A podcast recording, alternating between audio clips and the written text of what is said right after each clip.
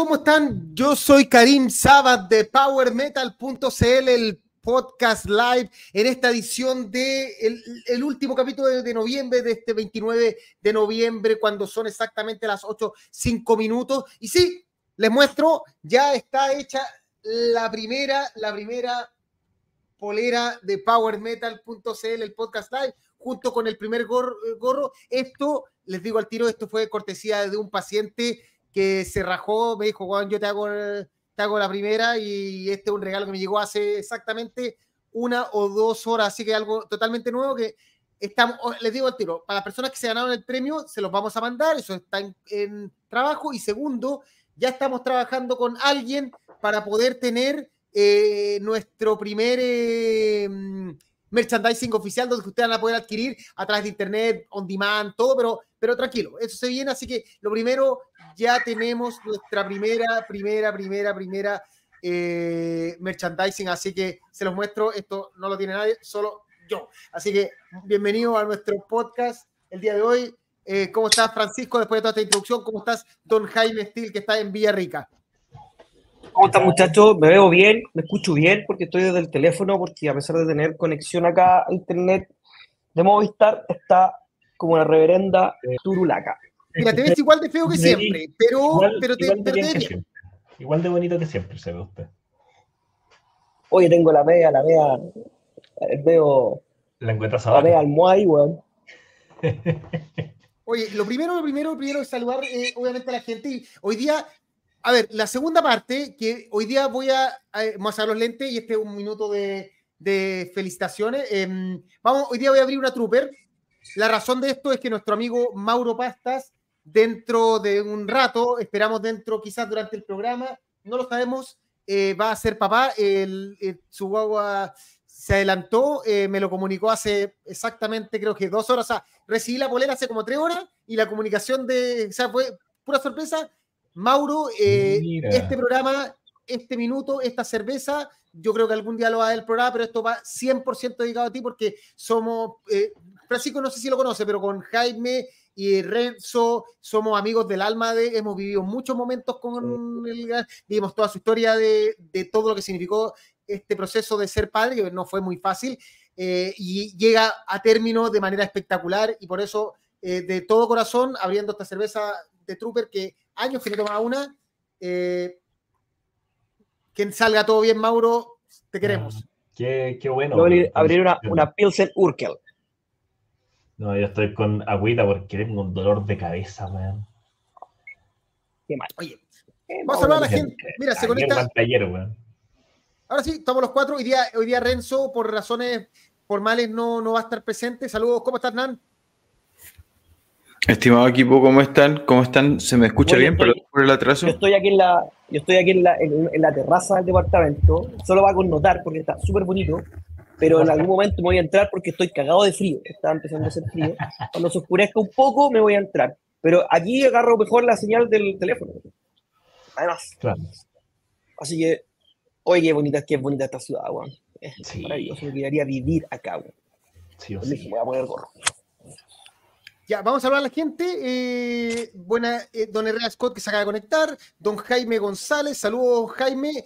Eh, la mascota es Mick Power, Powerbones. Así se llama oficialmente. Vamos a está en proceso eso. Ojo, de nuevo le repito, esta polera fue un regalo de un paciente, pero las poleras van a estar en venta on demand próximamente. Estamos en conversaciones, pero ustedes van a poder adquirir a distancia, se las van a enviar por correo, compra por internet, así que usted ahí manejan sus tallas, todo eso para que no haya problema, eh, todo va a salir mejor.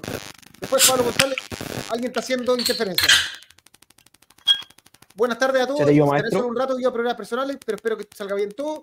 Francisco Fonseca eh, y buena cabros, salud. Ya. Saludos a todos. Oye, atendamos eso de la interferencia. No sé si. Yo me escucho bien. Veamos quién es. todos nos escuchamos bien al parecer.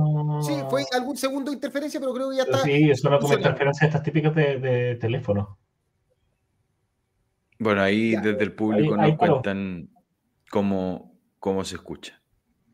Ok. Oye, eh, eh, mm, vamos a partir el programa. Eh, Jaime, como tengo un problema de de que la página, de que el, el, toda la, el, todo el programa se me había caído. Bueno, te voy a dejar controlar el programa mientras yo hago la segunda parte, hago la presentación nueva. Oh, oh, no sé qué hacer, pero ya. Mira, es lo, lo que lo partí simple. Primero abrí acá, ponéis banners y pones Patreon. Pones ese. Bueno, recuerden que si quieren suscribirse, ayudarnos al programa a crecer, tienen que meterse a patreon.com slash powermetalcl o YouTube Membership y o a través del programa pueden ir haciendo superchat si quieren aportarnos de 500 pesos, lucas, lo que sea. Todo eso nos hace seguir creciendo el programa y ahí cuando nombras a todos los, los patrons que están aportando al programa y después empiezas con los comerciales que están, eh, va todo bien hasta los conciertos y en alguna parte del concierto va a parar que es cuando parten los nuevos conciertos anunciados. ¿Ya? Así que dale Ya. Eh, bueno, bueno, saludamos a todos los que nos ponen sus luquitas, que es Ramsey Ravi, Cristian Linderman, Juanón Rodríguez, Marco Sepúlveda, Andrés Molina, Carlos Quesada, eh, Gonzalo Castillo, Jaime González, Fabián Valdés, Byron 666, Byron Simino, y por YouTube, Pablo Mardones, Carlos Sandoval y Fabián Cancino. Y recordemos nuestros amigos que nos también hacen posible que estemos acá, nuestros queridos amigos de Hyperion Guitars con la tía y el tío Hyperion, eh, que tienen unas promos exclusivas para los amigos de Power Metal y para los Patreons, así que ustedes tienen que decir ahí las mejores calibraciones de guitarra, bajo y tienen unas guitarras preciosas. Además endorsan a grandes bandas del metal nacional. Seguimos con los, con los avisos y para los seguidores de Power Metal, acuérdense, Disco Real, que está renovando el stock y va a estar con nosotros el próximo viernes, viernes de la próxima semana en Riot City, en Mundo Mágico. Tiene un 10% de descuento para los seguidores de Power Metal en discoreal.cl ingresando el código Power Metal y recuerden que si lo hacen en este ratito, en lo que dura el programa, van a tener un 20% de descuento. Es decir, ¿En se compran serio? un vinilito. ¿Eso, eso Así es. también aplica siempre. hoy día? Es siempre, Ah, siempre. Lo que pasa es que yo la vez pasada, Muy la vez bien. pasada cuando yo hice la, la promoción, se me olvidó. Y retaron. Y No, pero eh, buen, buen dato. Podemos ponerle una mosquita ahí al afiche. Muy buen dato. Qué Ah, rajado así es. disco Y- y, o sea, se compran un vinilo y pagaron el Patreon. Así, que qué más fácil. Espectacular. También están nuestro amigo del chef metalero, que hoy día de 9 a 11 y van a tener unas papas rústicas y una bebida si compran una burger en el local y dicen que van de Power Metal, el podcast live. Recuerden, terminan de escuchar acá y rajan ahí a Rancagua entre Condel y Salvador a sendas comer las mejores hamburguesas de Santiago. ¿Y por qué no decirlo de Chile? ¿Y por qué no decirlo del mundo? El tío Cortina confirma, pues ahí lo vimos. Totalmente. eh, atravesándose una hamburguesa. eh, Eh, que forma horizontal, Cortina, vertical. Deje que el tío Cortina se atraviese lo que quiera, si somos un programa inclusivo. Solo, no, obvio, yo solo estoy Ah. realzando lo poderoso del sándwich, ¿o no, tío Cortina? Totalmente, totalmente. Y nuestro amigo Mauro Pasta, que está en este momento siendo papá del otro Rafita de este, de este programa. Eh, Rafita también se llama su agüita. Eh, así que esperamos tenerle noticias de nuestro amigo Mauro Pasta. 10% en las lasañas también. Esto es sentirse en Italia, en Roma. Ustedes van a cerrar los ojos y es un pedacito de Roma en su palabra. Boloña. Sí. 10% de las mejores lasañas de Santiago, de Chile y del mundo.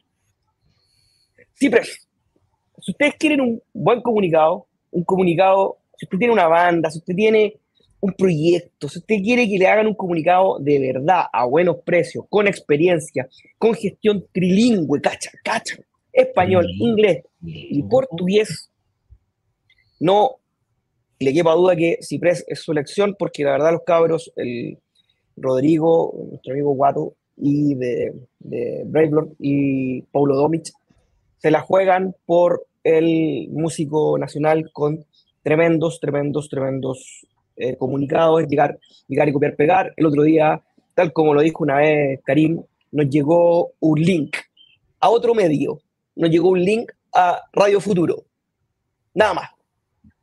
Y querían que nosotros promocionáramos una banda connotada, legendaria de heavy metal de hay que bravo nombrar. Pero eso, llegó un link y querían que nosotros hiciéramos propaganda en eso. Así que bueno, están con Parasite, que bueno, no sé si vamos a conversar de la partida de, de Nico Gori. No está, Eh, en Yves el Goulet. no está dentro del, de la. de- si quieren conversar, se puede conversar, pero no está dentro de la pauta. No lo, no lo alcancé. eh, Demonia, Cuervo, Dolsal, Piel. Ahora que pronto, probablemente de aquí a fin de año, se viene el primer single del nuevo disco de Steel Rage, también vamos a tener, hablar ahí de eso. Grandes y Press. ¿Quién nos va a acompañar también y que nos da todo el, todos los comunicados de lo que se viene el próximo viernes? Cabros, casi no quedan preventas. Yo creo que de aquí a este fin de semana se acaban las preventas. Van a costar 25 lucas. Las preventas de 15 lucas se van a acabar porque quedan contadas con esta mano, con estas manos.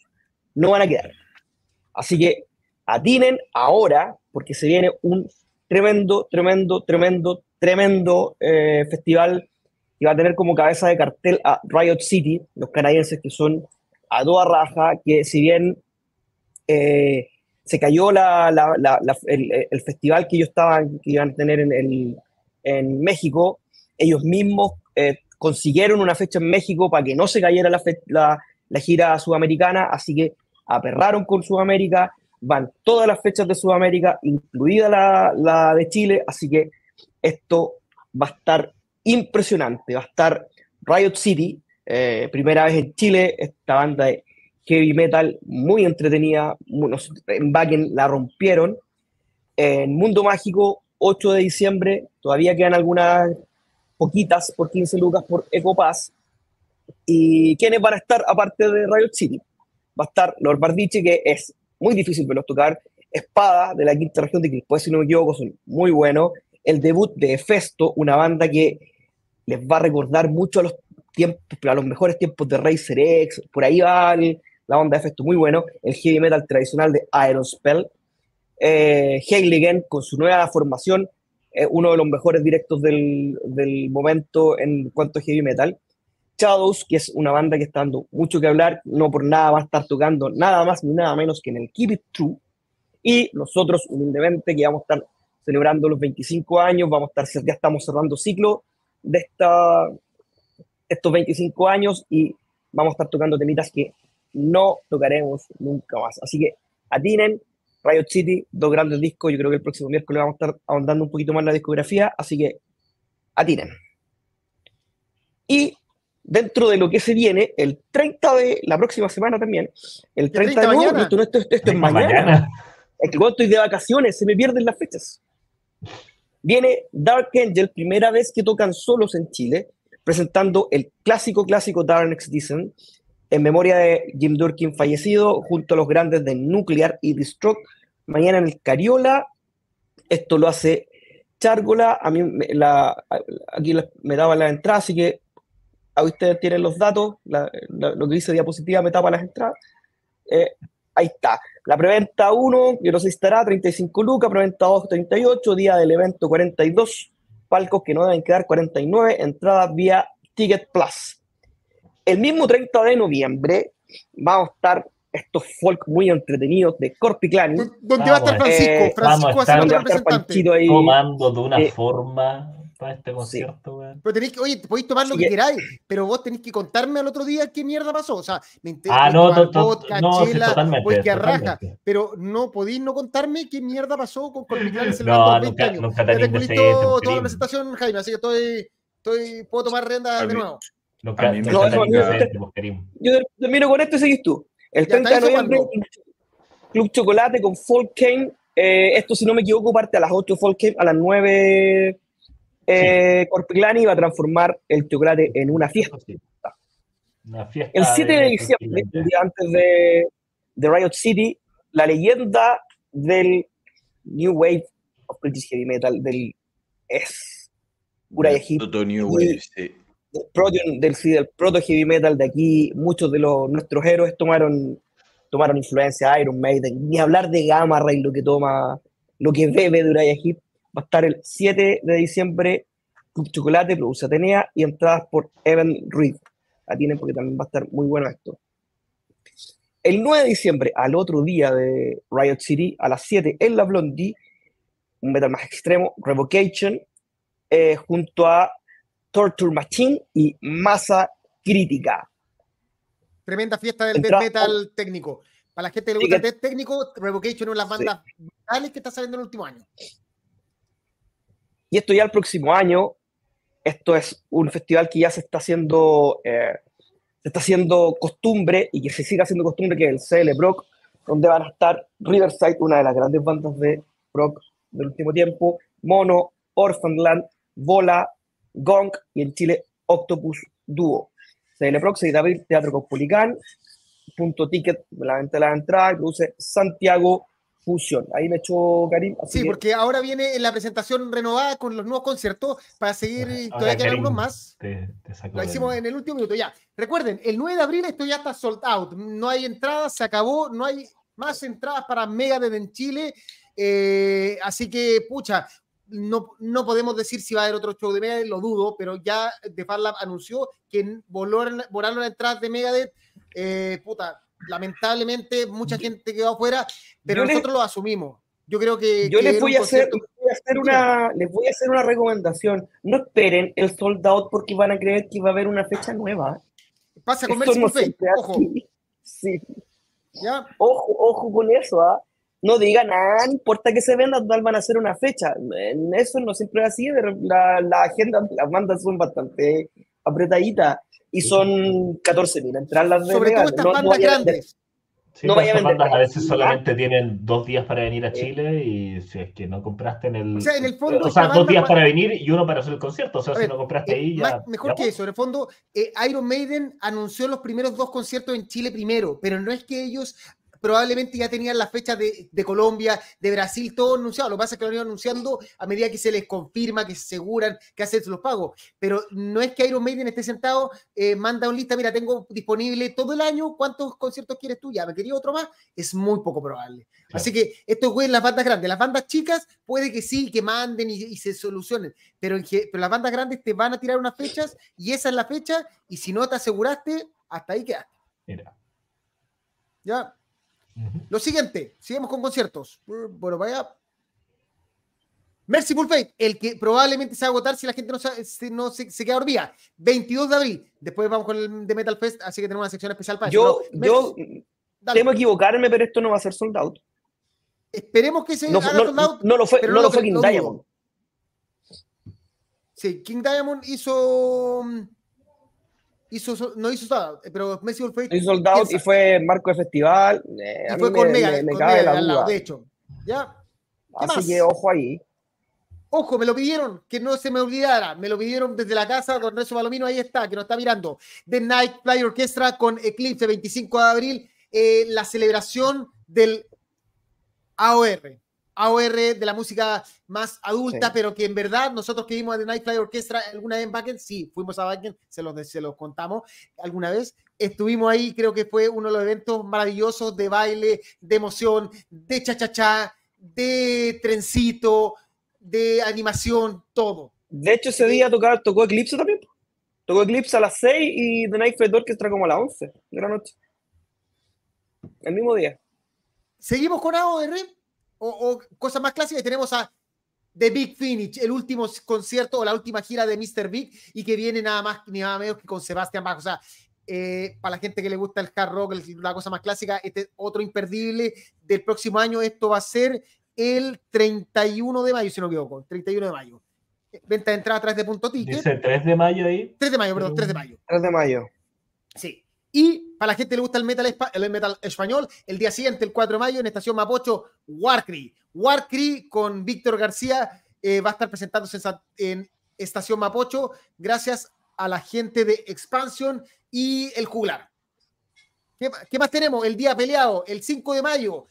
Hace, por un lado, el punto ticket, presentándose en, el. Se me olvida dónde, dónde es esto, te lo digo al tiro. En Coliseo. Teatro Coliseo, Y al día sí, el mismo día, en el Teatro Caupolicán, en el otro teatro, un poquito más allá, está Carcas presentándose el Teatro Caupolicán. Usted decide, heavy metal clásico alemán, teutón o el death metal sueco inglés. Usted decide cuál es el estilo que quiere. Pero, estaba haciendo tú, este día estaba cansado. Ya. Y para cerrar la lista de conciertos ya confirmados, porque ahora va a haber algunos cuantos más, está el 20 27, 27 y 28 de noviembre del 2024, la gran, el gran cierre probablemente del, del metal de este año, del próximo año. Obviamente pueden haber más conciertos, pero esta es la gran fecha del heavy metal, del metal para Chile este año, que es Iron Maiden con The Future Pass World Tour, ya con una- un 27 completamente vendido y un 28 avanzando bastante rápido. Y- No se queden dormidos. Y ahora recién podemos, ahora recién podemos decir en menos de un año. ¿Verdad? Falta menos de un año por fin. Y estos son los, los conciertos antes de partir ya con el programa después de 20 minutos. Hay queda un poco más, pero vamos con los mensajes. Les leemos rápidamente, espérate. Eh, acá está. Hola, eh, de Nicho, desde Twitch. Hola, Horseman. Eh, Luis Contreras. Puta, desde, buena tarde. ¿De dónde transmiten? Ya. A ver, yo estoy en Arica. Jaime está en Villarrica. Hernán está en Leicester. Y, eh, ¿se pronunció bien? ¿Leicester? Le- Leicester. No mucho. eh, No, no, no, es Leicester. ¿Cómo es? No, no, es Leicester. Leicester. Leicester. Ya, Leicester. el Leicester. Mm. Como Empra. Como Empra, la banda de la semana pasada, esto es Leicester. Ya, y Sí, eh, es Francisco confuso para los está en Santiago. Eh, nos saluda Víctor Vega. Después Francisco Fonseca se recuerda que si Merciful Fate hace sold out, se agregaría segunda fecha para el 21 de abril. Está difícil que haga sold out, esa es la realidad. Luis Contreras, la página Rock and Metal, les envía saludos a Power Metal. Saludos, maestro. Saludos, Cariño, compadre. Marcos Grande, Sepúlveda grande. se conecta, Don Pedro también, alterno. Eh, mira, Marcos Sepúlveda dice, ojo, aquí vamos, vamos a entrar en un pequeño detalle antes de ir con concierto. Info para Valpo, tengo dos entradas para regalar para el Power Fest de Valpo en el huevo. Estará Neo Genesis Resilience, tributo a Nightwitch y no poder. Ya, les dejamos claro, a nosotros, te- esto es una edición de producción. Nosotros no hacemos promoción a conciertos donde la banda más importante es un tributo. ¿Por qué? Porque consideramos que el trabajo principal tiene que ser siempre para la banda que creó totalmente su música. Ningún problema con eh, From the Witches, algo así. Me parece la raja lo que hacen y bien por ellos. Pero nosotros, como edición editorial, se conversó y hubo toda una discusión por eso, por un tributo internacional que decidimos no apoyar porque no apoyamos tributo. Así de simple. No, esto es una edición, de, se conversó. No, hubo- Seamos, seamos, o sea, nosotros no apoyamos la, lo, lo que hace, lo que se hizo con Iron Maiden y Rafael Méndez porque era un tributo. era un tributo. Y Rafael Méndez tiene como tres Así es. bandas y venía solo con un tributo. Un tributo Y por eso fue la discusión. y- y lo conversamos y dijimos no. Porque Ahora no Maiden. debíamos, ahora no, no debíamos el mensaje de Marco, igual va Sí, pero, pero por eso, está regalando ahora, Marco entradas está regalando dos entradas. El que quiera le escribe directamente a Marco. y Resilience. Tremendas bandas del power metal chileno. Sí, muy, muy buenas bandas Neogenesis buenas, y. Resilience, así que vayan y gran, grande Marco por, por el podemos ahí, Ojo, bueno, ahí y durante el programa tengo para regalar dos entradas para el viernes de Devil Presley. Ya lo hizo al tiro. La son entradas personales. Las personas que quieran entradas para Devil Presley dice que escriban para el viernes, para el, para el show del viernes, me escri- eh, tienen que escribir, hola, querer, yo quiero la- una entrada para Devil Presley. Y son dos. Ya, y quedan anotados. Los primeros dos se la ganan. Esa otra banda muy importante dentro del desarrollo de la historia del rock en Chile, yo digo Devil Presley. Ya, Muy, después muy- aguante. Nárgaro, dice acá Smaug. Eh, Víctor Vega, lo de Alex de Media es increíble, son una leyenda. Betsabe Valles, soy Betsabe, la semana pasada. Sí, tranquila, Betsabe, tengo anotado los nombres. Lo que pasa es que estamos en producción de las poleras. Tranquila. La polera, no, no te he contactado porque no, hasta que no tenga la producción asegurada, no los voy a contactar. Calma. Eso. De hecho, esta polera me ¿Cuánto la, un me la hizo un paciente, no tiene nada que ver con la producción oficial. Oye, pregunta, ¿cuánto se demoró en hacer Sold Out, Megadeth? ¿Par de Eh? Como semana y media.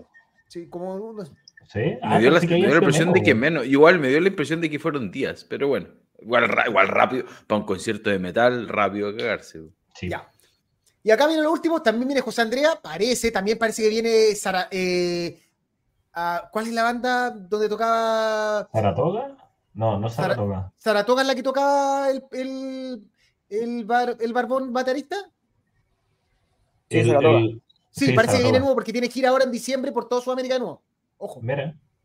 Eh, y chiquillos, eh, lo escuchamos mientras tomamos tecito. Ya. Bueno, eso, y también, también Grande. creo que venía Fabio Leone a Valpo, ¿no? Sí, viene a Valpo tres días, Sí. que están casi sold out. Y que todavía estamos esperando que, la, que me manden, yo le he dicho que me manden la producción, la promoción, yo no tengo ningún problema, no quiero entrar, no voy a ir, pero mandar los carteles y toda la información y yo la publico. Ya, seguimos con el programa, vamos a partir con las noticias. Me dicen lo de Concepción tranquilo, si está dentro del programa, pero todo esto tiene un orden Aquí- establecido. aquí en nuestro público, como siempre están eh, conocedores, claro, confirman que eh, Cancha se agotó en dos días y medio y que en 10 días fue sold out completo. De hecho, yo compré, yo compré platea baja al segundo día y quedaban picaditas. Así, tres en una, tres en una, cuatro en otra, así. Eh, en verdad, la banda del Colorado aquí en Chile vende un montón, bueno, en todas partes. Lo, vamos a conversar más ratito cuando hablemos de Anthrax. Sí, tranquilo. Pero vamos a partir con la primera noticia polémica de la semana.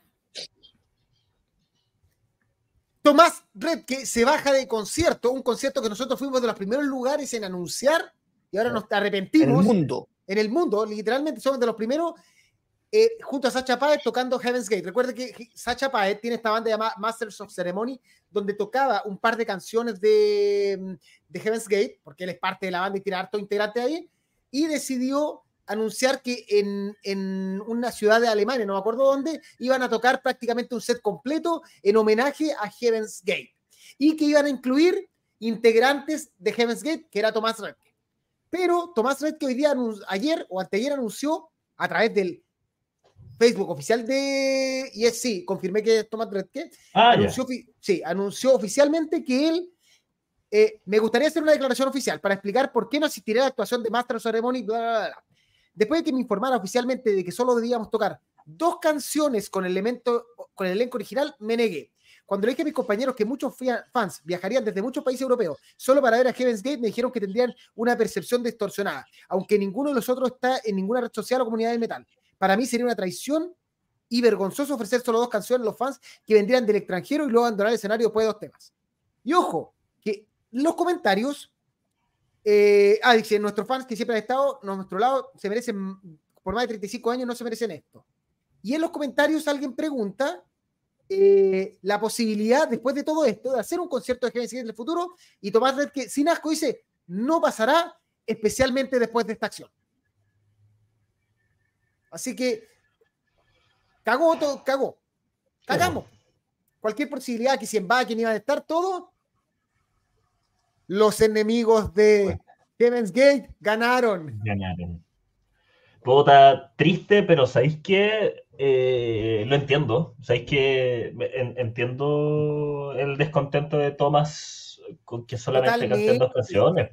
o sea, en el fondo él lo dice claramente es por los fans, o sea, a los fans se les vende que va a haber un concierto de Heaven's Gate. De hecho, nosotros acá cuando lo publicamos era, chucha, yo le, yo le eh, contactaba a productora, yo le preguntaba a la productora, se la tenía a traer, cuánto salía todo, y después resulta que solo es un par de canciones y Tomás Fred que ya antes de la oficina seguimos cantando con nuestra banda. claro, o sea, el, el, el setlist completo tengo entendido que es de Heaven's Gate, pero él solo iba a aparecer en dos temas. Así es. Es una, él lo dice, es una es robarle plata a la, gente que quiere ver a Heaven's Gate completo. Sí, porque, o sea, porque yo creo que el 90% de la gente eh, no va a ir por eh, exactamente por uh, Masters of Ceremony, va a ir por Heaven's Gate.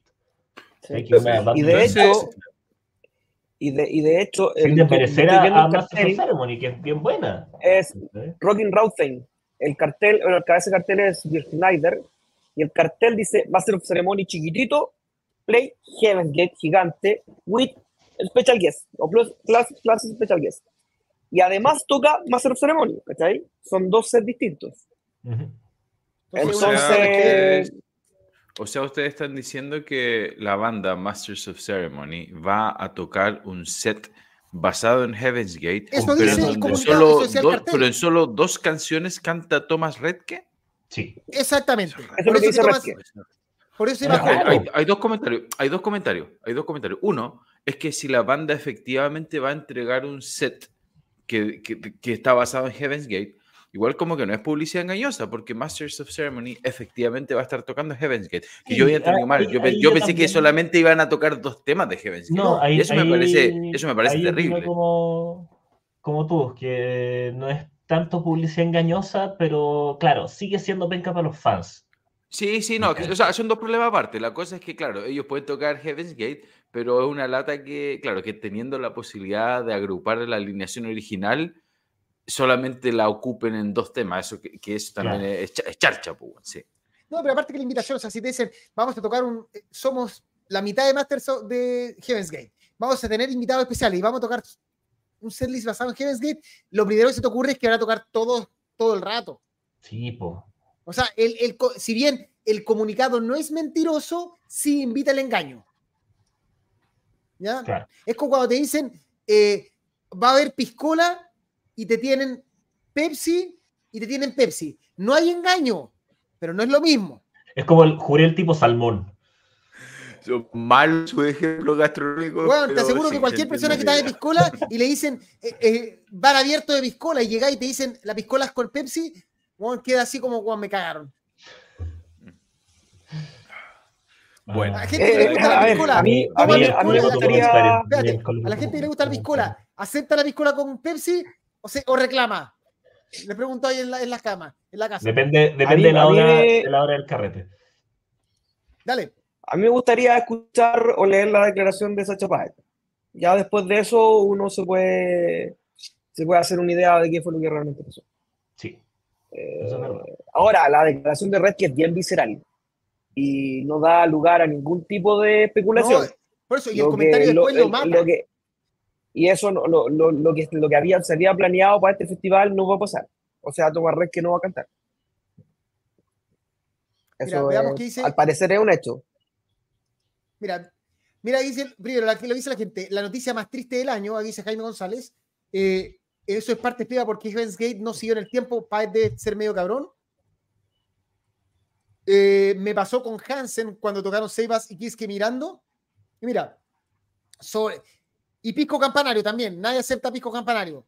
Solo si no queda otra con Pepsi ni cagando, con Coca-Cola normal, ni cero, ni light. ¿Viste? La gente está de acuerdo. O sea, es un engaño que te digan tiene piscola y que te vendan Pepsi. Me van a matar, pero yo con cero sí lo paso. Ah, no, yo tomo con cero para ahorrar calorías, pero con light Pepsi light no. Pepsi light la encuentro mala. Ya. Seguimos con las noticias. Así eso. Segunda noticia, y esto es para completar algo que quedó pendiente la semana pasada. Finalmente, Kiko Loreiro hoy día, hoy día mismo, en el podcast de Rafa Bittencourt, habló de por qué se fue. Les cuento las razones oficiales. Por aquí las tengo, déjame abrir el... Ya. Fue una edición completamente eh, de él debido a las circunstancias actuales de su vida. Se fue de la banda en buenos términos y todo el proceso de salida estuvo previamente conversado y acordado entre ambas partes. Hace un año ya estaba hablado del tema. O sea, no, en junio de este año ya estaba hablado. Busca libertad de poder elegir lo que quiera hacer y cuándo lo quiera hacer contó que las razones, el 2011 ya eligió mm, eh, tocar en Rock in Rio con Angra eh, y no ver a su hija que estaba por nacer. El 2016 tuvo que salir de gira de nuevo 10 días después de que nacieran los gemelos. Y él necesita ya estar con su familia en las giras con Megadeth, le, le exigían demasiado tiempo lejos de casa. Los hijos, al parecer, en familiarmente, el tema de que él salga de gira tan largo le está afectando y mm. eso sí, confirma que él recomendó y entrenó personalmente a Timo Mantisari para prepararlo para el puesto. Así que ahora sí, oficialmente ya creemos que Kiko fue y, y, ahora deja claro lo que sabíamos, que había tema en la casa, pero al parecer, más que enfermedad, era simplemente estar lejos de su hijo, que en el caso acá Jaime, eh, que es el único de, los, de los cuatro que, tiene, que es papá, sabe lo difícil que es cualquier salida, incluso era Bakken, eh, para usted es lo paso en la raja, pero siento algo que como no estoy donde debería estar, o sea, una cosa así. Y es terrible. Ahora, qué bueno, qué bueno que lo aclare él de esa manera para que se evite todo ese tipo de especulaciones que poco menos que le echaban la culpa al Mustaine, que una vez que más lo había echado, no bien. Había ido, sí. Mm. Y va para en su wea. Desde el principio se había dicho que era por, por problemas personales de Kiko, punto. Eso fue. Yo leí el comunicado o leí el resumen del podcast y claro, básicamente él resume, él sintetiza su idea alrededor de la palabra libertad, eh, en donde se desprende que dada la magnitud de Megadeth, el tamaño de la banda, lo gigantesca que es y obviamente lo demandante que es en términos de gira y todo, eh, él no tenía libertad. Y eso es lo que él necesitaba. Entonces, cuando él hablaba de familia, yo me imaginé algo un poquitito más como de problemas de salud de la familia o algo así, pero él al enfatizar tanto la palabra libertad, me da la sensación de que tiene que ver tiempo, un tema de que él quiere tener la libertad de poder estar en su casa en los momentos importantes y no estar atado a los compromisos contractuales de Megadeth, que Megadeth, al ser una banda de primera edición mundial, ni se debe ni comparar a las ataduras que él tiene, por ejemplo, con Angra, ¿cachai? Es, es otra cosa. Sí, sí, por ahí va. Así que, bien, qué bueno que se explicó, qué bueno que sacaba la, lo que tú decías, Jaime, o sea, esto de no, que lo echó, que no le pagaba bien, al final primó la razón familiar, es muy entendible, o sea, eh, y de hecho, ojo que, el mismo Dave Mustaine en la primera declaración le decía que, que él había cometido errores en su vida por haber como preferido Megadeth y que estaba totalmente de acuerdo a la luz de, la, de, la, de, la, de lo que había ocurrido del tiempo en lo que estaba haciendo Kiko Leylo. Eso lo, lo, dijo en el, en el comunicado de Megadeth. Sale así como, ya, así que creemos que por lo menos sea un buenos términos. Y bueno, también que es un tremendo guitarrista. Hablando de hijos, vinieron a saludar. Ya, ya. Leamos qué dice la gente. Ya, vaya, vaya. Mira. Igual va a, ser, va a ser interesante ver qué pasa ahora con, con Kiko. Porque si, si él ya, ya no está con, con Megadeth, sigue siendo un guitarrista y compositor muy activo. Pero si de hecho él, él, de hecho él no ha parado de, de eh, participar en, en actos, eh, en presentaciones. Él se ha presentado en Brasil, si no me equivoco con algunos músicos de Angra haciendo cosas personales. Lo que, claro, lo que te quede, claro, lo que refuerce la idea de que no es como que necesite estar alejado de la música. Claro, claro, claro. Megadeth, es un monstruo demasiado grande al cual él pues, está teniendo el tiempo de responder. Es que a lo que hoy es eso. Antes todo su tiempo está totalmente consumido en, en Megadeth. Entonces, como que hace, hace mucho tiempo que no se ve algo de Kiko así como, como él solo, o sea, por ejemplo, sus discos solistas son la raja, ¿cachai? Hay que esperar, yo creo que, que, en el fondo, qué bueno por él, qué bueno que tomó una decisión pensada, qué bueno que, que, tomó la decisión que él decidió y que salió por la puerta ancha. Eh, y, que fue todo un buenos términos. Claro, en el fondo eh, la familia está primero y está totalmente entendido. O sea, yo creo que es muy difícil decirle que no a la familia. Totalmente. Veamos lo que dice la, la, gente. Está perfecto. está perfecto. Eh, a ver, pero, además, eh, María, la esposa de Kiko, está retomando su carrera con Tuti, o sea, músico. Kiko ayer estuvo en, stream con un amigo, ahí está, lo mismo que conversamos. Eh, Wesot, ahora hay que dejarlo en el Movistar para que Timo le comunique a Yari que en Chile el público le lleva y venga con Winter Sun.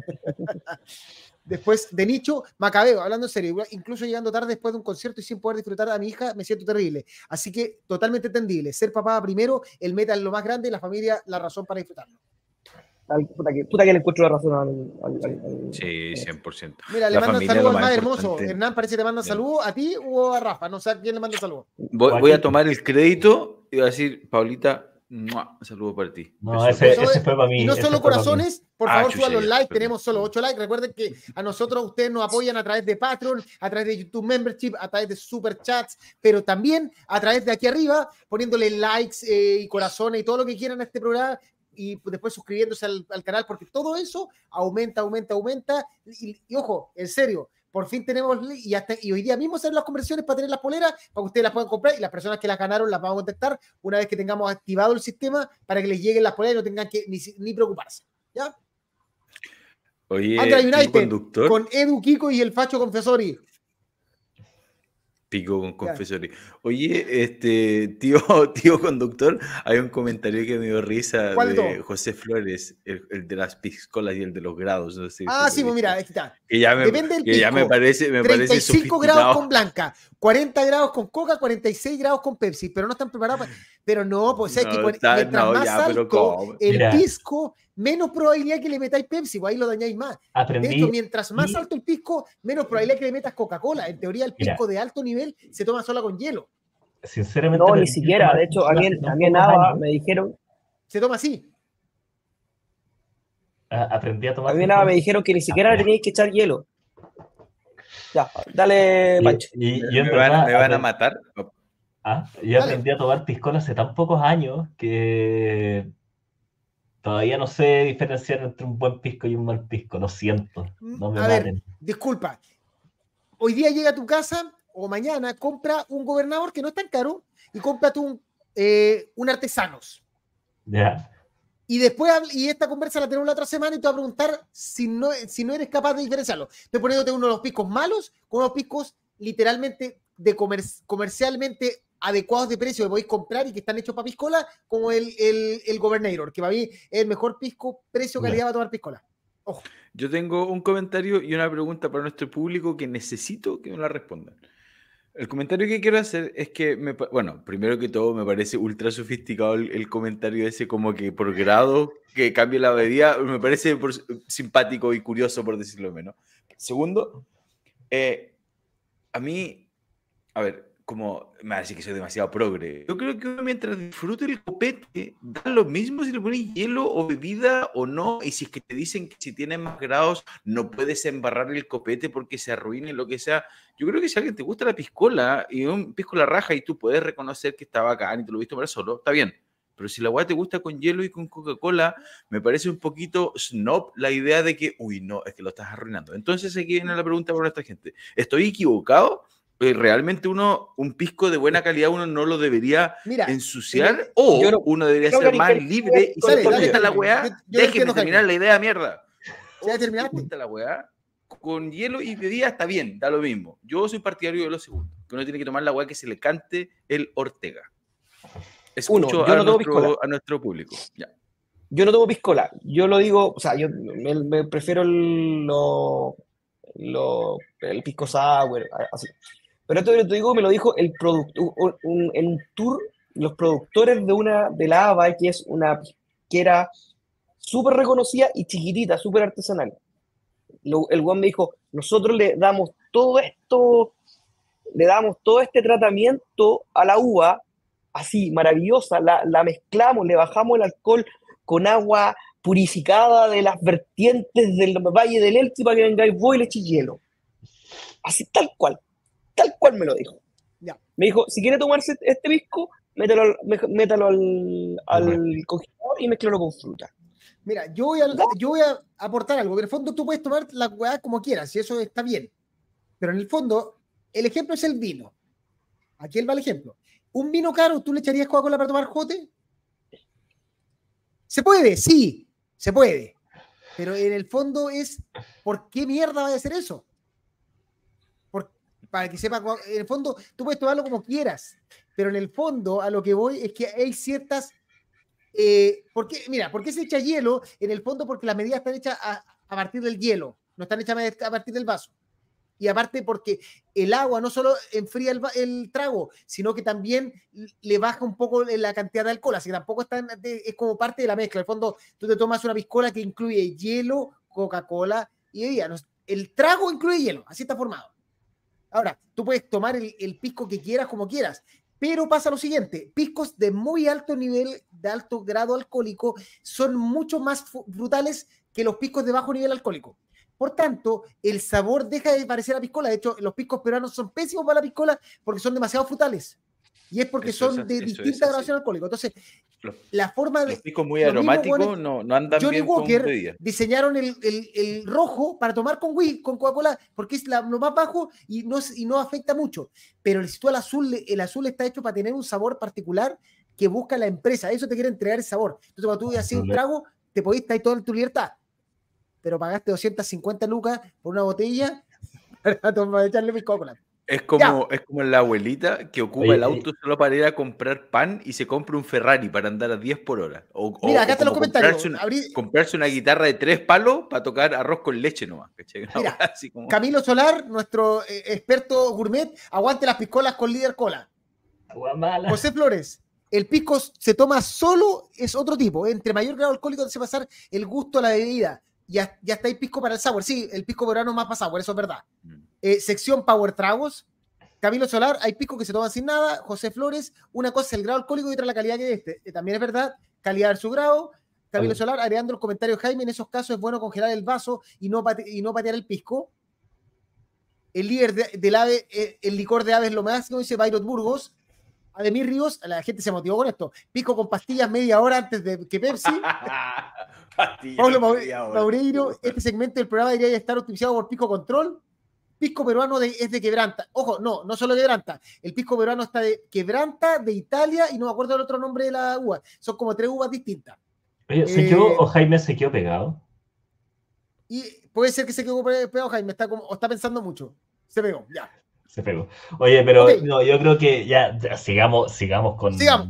Ahora sí. nos podemos juntar otro día, hacer un live haciendo piscolas para que nos reten en vivo, pero.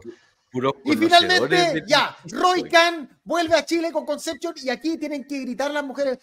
No, porque no gritan más con el, por el, con el hermoso de Camelot, pero Roy Khan también tiene su belleza. Es uno de los pelados bellos y aparte canta en Camelot, así que su vuelta a Chile con Conception es una tremenda noticia que se anunció hoy día gracias a la gente de Atenea. Recuerden que esto va a ser el 13 de marzo en la Blondie, que las entradas están disponibles desde este viernes, si no me equivoco, a través desde el jueves a la, desde el jueves 30 a las 11 de la mañana. A las 11 de la mañana, a través de Street. Ojo, que este, es un, este venía, es un esperado y una sorpresa. O sea, eh, a nosotros nos habían preguntado si creíamos que Conception podía hacerla, dijimos que podía hacer, pero, pero era, una, una jugada difícil, no, pero esperamos que Roy Khan mueva a toda la fanaticada de Camelot antiguo y, y que los llene y reviente el, la Blondie. ¿Qué capacidad tiene Blondie? 1200. 1500, pero 1200 con 1200 bien. 1500 reventado o apretado todo. Yo creería que desde el punto de vista de la producción, depende del costo del show. No es ni una novedad lo que estoy diciendo, pero yo me imagino que si es un show que no es tan caro, yo creo que se podría hacer, porque no me imagino a Conception llevando tanta, tanta, tanta, tanta gente. Aunque nunca se sabe escena del progresivo, igual en Chile a nosotros nos sorprende y a veces llena conciertos que uno pensaría que no. Como, como Calígula Scores está bastante. 30 lucas. Todas las bandas revientan, Riverside, Calígula's Host, todas esas bandas. Heiken está repleto, repleto, repleto, repleto. 30 lucas hasta el, hasta el 5 de diciembre, 35 después. Eh, yo creo que es un golazo. Ojalá. Eh, a ver, yo lo reconozco, yo no soy tan fan de Conception como lo soy de Camelot, pero iría, o sea, voy a ir sin, sin pensarlo, porque creo que es un numerazo, creo que es una banda de esas bandas de culto que terminan siendo imperdibles, que tú nunca pensaste que la ibas a ver, a pesar de que puede que no te llamen tanto, tan poderosamente la atención, ¿cachai? Eh, insisto, yo soy muy, mucho más fan musicalmente de Camelot. Pero Conception es una bandaza, es un golazo y creo que mucha gente lo piensa, piensa lo mismo que yo. Conozco varios, partiendo por mi socio acá, González, el que está erecto, que está 3 centímetros erecto en este momento, se refiere al cuello, se refiere a que está así, estiró el cuello, y por eso, eh, no, aquí no hablamos sexualidad, eh, y por eso está feliz. Así que yo creo que le va a ir bien. Yo creo que es un buen número y está un poquito antes de todo el boom de concierto. Del, del, de que todavía queda plata, ese, ese mes todavía queda plata. Sí. Oye, veamos qué dice la gente. Em, no siempre hay oportunidad de disfrutar a un cantante tan bueno como el Dolape Khan. Hagan su favor y vayan. y ojo eh, que no es solo por Roy Khan, como banda Conception es una banda. No, es la zorra, pero. pero en el fondo la forma de presentar la banda. De hecho, a mí, a mí me preguntó la gente de Atenea directamente y le dije, mira, si quieres promocionarlo, tienes que recordar que Roy Khan es, es la banda de Roy Khan. No porque la banda sea mala, sino que la banda es la raja pero tiene un cantante que tiene historia y que Camelot de unas bandas que pegó fuerte en Chile y sigue pegando fuerte, y Roy Khan tiene una historia, de hecho hay gente que, que no soporta a Camelot con Karovich, eso es otra historia, pero en el fondo eh, la oportunidad de ver al Dolape, a otro de los Dolapes grandes de la historia del heavy power metal de cuello y corbata, eh, espectacular. Se podrían tocar unos temitas de Ark. Eh, Roy Khan no debe tomar copete, menos pisco, no debería formar parte del programa. Eh, si, el si tiene, tiene su público en el Power, más, eh, más que el que atrae el PROC, la posibilidad de ver al genio Otsby es inmejorable, el crack detrás de Ark. Kant predica aleluya, en cosa de él, cantará canciones de Camelot. No sé, eh, Jaime, ¿tiene algún setlist? ¿Nada? sí, estoy, estoy, estoy, revisando uno acá. No, no canta nada. Yo, sin, eh, revisar nada, te digo ni cagando. O sea, no sé, no sé, pero no me tinca, pero nada. Lo que sí toca muy poco del Injured Multitude. Tampoco toca nada de Ark. Qué baja. Pero bueno, la oportunidad, yo creo que es, es como cuando vino el, otro dolape de Queensrÿche. Em, eh, la raja que cante temas antiguos, pero la oportunidad de ver un cantante con tanta, con una voz tan particular, porque no son voces como fáciles de, que están repartidas en el, en el heavy metal, el power metal, muy, muy clonadas, sino que son voces, voces muy únicas y, grandiosas, por tanto, yo creo que si pueden ir, eh, vayan al tiro, aseguren su entrada, 30 lucas hasta el 5, de, ya lo dijimos, espérate, hasta el 5 de diciembre a 30 lucas, 35 lucas después, a partir desde mañana a las 10 de la mañana, 11 de la mañana, por Eventry. Además, hay, hay, algo que, bueno, ese es debate para otro. Dale. No que es debate para otra ocasión, pero a mí siempre me ha llamado la atención de que Roy Khan es una figura que genera un seguimiento, una figura Em, digamos, bastante carismática, no sé si carismática es la palabra, pero sí es de esos vocalistas que genera mucho seguimiento, a pesar de que, y aquí me van a tirar tomate, que yo no encuentro que, este, que tenga la voz más espectacular del mundo, pero sí genera una devoción súper particular. Yo creo que, mira, más que, una, una, voz espectacular, yo creo que la gran gracia, independiente que si es espectacular, yo sí encuentro que sí, que es una voz distinta. Camelot en sus tiempos si no, si no hubiera tenido lo que quería hacer Camelot musicalmente, creció mucho gracias a la voz de Can. Si a, si a Camelot no le ponía un cantante como Can o como Karevich ahora, no lográis el, poder musical que tiene Camelot. Es que ese, es mi eh, punto, y me van a tirar más tomates. Para mí, toda la fama o todo el culto que se generó alrededor de Roy Khan es por Camelot, no, no, por él mismo. Pero ¿No está el, no está el tomatazo online? ¿No hay una forma de tirar tomate? No, yo, yo no estoy de acuerdo con, con Hernán. yo creo que. yo creo que no me malinterpreten, yo creo que es un excelente vocalista. Yo creo que Roy Khan debe tener primero uno de los timbres más hermosos del. No sé cómo llamarlo, heavy prog power, como timbres hermoso. Quizás no tenga un registro tan amplio y tampoco importa mucho es, como lo que pasaba con, Ramón Laje o con, Ramón Laje, eh, eh, como el, con el, el, de Del Alma, el de, el, de, el de Avalanche, que tampoco tiene un registro tan amplio, pero en su registro él canta muy bien y tiene una capacidad interpretativa maravillosa. Dramáticamente es muy, muy, muy bueno. Eh. pero insisto, yo creo que va muy apoyado por lo que hizo en Camelot. Pero da lo mismo, si está bueno, no estamos para discutir eso. Conception, vaya. Sí. No sé qué fuera. Oye, rápidamente los comentarios. Eh, lo más relevante de Roy es la interpretación. Ah, sí. Camelot eh, llega al top de bandas Power con más fanática en Chile. ¿Puede ser? No, eh, no, no creo. No, yo creo que no. Tienen, pero, pero, no tanto. Sí. Ojo, Hernán, Roy hizo grande aporte en Camelot con Thomas Youngblood. El vocalista actual de Camelot es más bonito que Roy, eso es verdad. Roy Khan. Más joven, sí. Es no es baritono y por eso pegó tanto en Camelot. Jaime, tú eres el... Eh, sí. Es barítono. Yo, Sí, es barítono. Yo, creo que es barítono. normalmente normalmente las voces de Heavy Power son voces de tenor. Eh, escuchar voces de barítono, que son voces un poco más bajas, eh, el registro es mucho más difícil. Mira, en todo caso le pegaba perfecto a, lo, a Camelot. Esta pregunta, yo era viudo de Can en Camelot y Conception no aprendió. ¿Recomendaciones? Escucharlo más.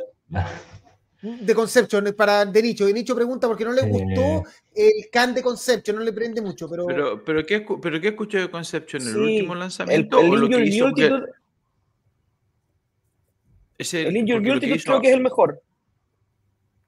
Lo que hizo inmediatamente antes de unirse a Camelot. Entonces, básicamente, no sé qué habría escuchado de Nicho. Pero, pero, en ese, en, valga la, o sea, valga la declaración, Conception no es una banda tan encantadora o que o, no una banda tan demasiado fácil de escuchar. Requiere, claro, exacto, requiere igual ponerle como atención. Es más progresiva que claramente que, que Camelot. Camelot es mucho más power metal en ese sentido. Sí. Oye, eh, Gospelian, aquí, o sea, Dan Hayer, el de Gospelian, dice Roy Khan tiene esas voces muy emotivas que transmiten demasiado de su aspecto más reflexivo y nostálgico. Y aquí que escuche Parallel Minds de una, para que quede loco. Eso te dicen. De acuerdo. Ah, el, el de Nicho escuchó el, último disco. El último disco es por paliza, pero muy, por paliza muy larga, lo más bajo de, concepto. Sí. No, escucha el Parallel Minds. Oye, eh, antes de seguir, Cristian Ramírez se rajó con Luca, así que muchas gracias, Cristian, eh, por tu aporte. Eh, recuerden, este tipo de aporte y sobre todo likes, suscribirse, es lo que hacen que crezca PowerMetal.cl el podcast live. Eh, ya pensando en el cierre de año y que se viene una temporada 2024, que tenemos un montón de conciertos, todo esto nos, hace, nos apoya para ir creciendo. Partimos chiquitito con unas grabaciones horribles. Hoy en día tenemos cámara HD, todavía nos falta para el Full HD. Ya tenemos, prácticamente vamos a tener gorritos, poleritas, todo y todo. Hay cortinas, hay todo. Son las 9 de, la noche y todavía está clarísimo acá, güey. Eso, eso, eso estaba viendo como que me pareció rara tu, tu imagen. Vi para afuera y está oscuro aquí, güey. Yo el rato más tengo en el avión, así que me voy en el avión en el ratito más. La, la magia del sur. Oye, la magia del sur. equipo, poco like. ¿ah? Tenemos 34 conectados por YouTube y solo 20 likes. Sí. Ah, ya, ya pues, no, no, sean cagados. Pónganle, pónganle like. Eso no cuesta nada. Momento. Pausa en las transmisiones. Para la gente que no lo sabe, en abril se viene el festival más importante latinoamericano de metal, como es The Metal Fest edición 2024, obviamente. En powermetal.cl, gracias a la gente de FanLab, hemos decidido que vamos a recorrer todas y cada una de las bandas anunciadas, contándoles por qué esta banda eh, merece estar. La semana pasada hablamos de Emperor, conocido como Emperor en Chile, pero aprendimos, gracias Hernán, que es Empra. Para que usted lo dice, cuando vaya a la calle, oye, ¿te gusta Empra? Sí, me gusta Empra. Ahora vamos a hablar de Anthrax. Por Jaime, como el rey del metal, el, más jugoso de este, de este equipo. ¿Por qué la gente tendría que estar en The Metal Fest 24 y por qué Anthrax, una banda que aquí en Chile aman, al punto que probablemente el video más visto de PowerMetal.cl YouTube es el video de los moches de Anthrax, porque Anthrax merece cada vez que hay un Metal Fest estar presente. Eh, bueno, tú lo dijiste bastante bien. Eh, Anthrax es una banda que, bueno, dentro es una de las Big Four del thrash metal norteamericano, junto con Metallica, junto con Mega, junto con Slayer. Y ahora que es Big Three, porque Slayer ya no existe, eh, es una banda que agarró nuevo brillo desde que volvió Veladona hace ya como 10 años. Eh, es una banda que en vivo tiene un, tiene un directo muy probado. Son muy pocos dados dados ellos a arriesgar en vivo. Eh, tienen un set bien probado que lo hacen girar y que no, no tienen vergüenza repetirlo harto. entonces son, es una banda que está bien redondita. Tiene grandes clásicos eh, bueno, Antisocial, bueno, que es un cover, pero Indians, eh, eh, I Am the Lord, eh, Moch. Eh, God the Time, que es una un cover. God the Time, que también es un cover. Es una banda que es muy entretenida de ver, que es muy energética y que, como decís tú, es de las bandas más queridas en Chile. Yo creo que en Chile por ejemplo, es más querido que, no sé, que en Europa. Nosotros los vimos en Bakken y en Bakken ellos no son cabeza cartel. En Bakken ellos tocan a las 4 de la tarde.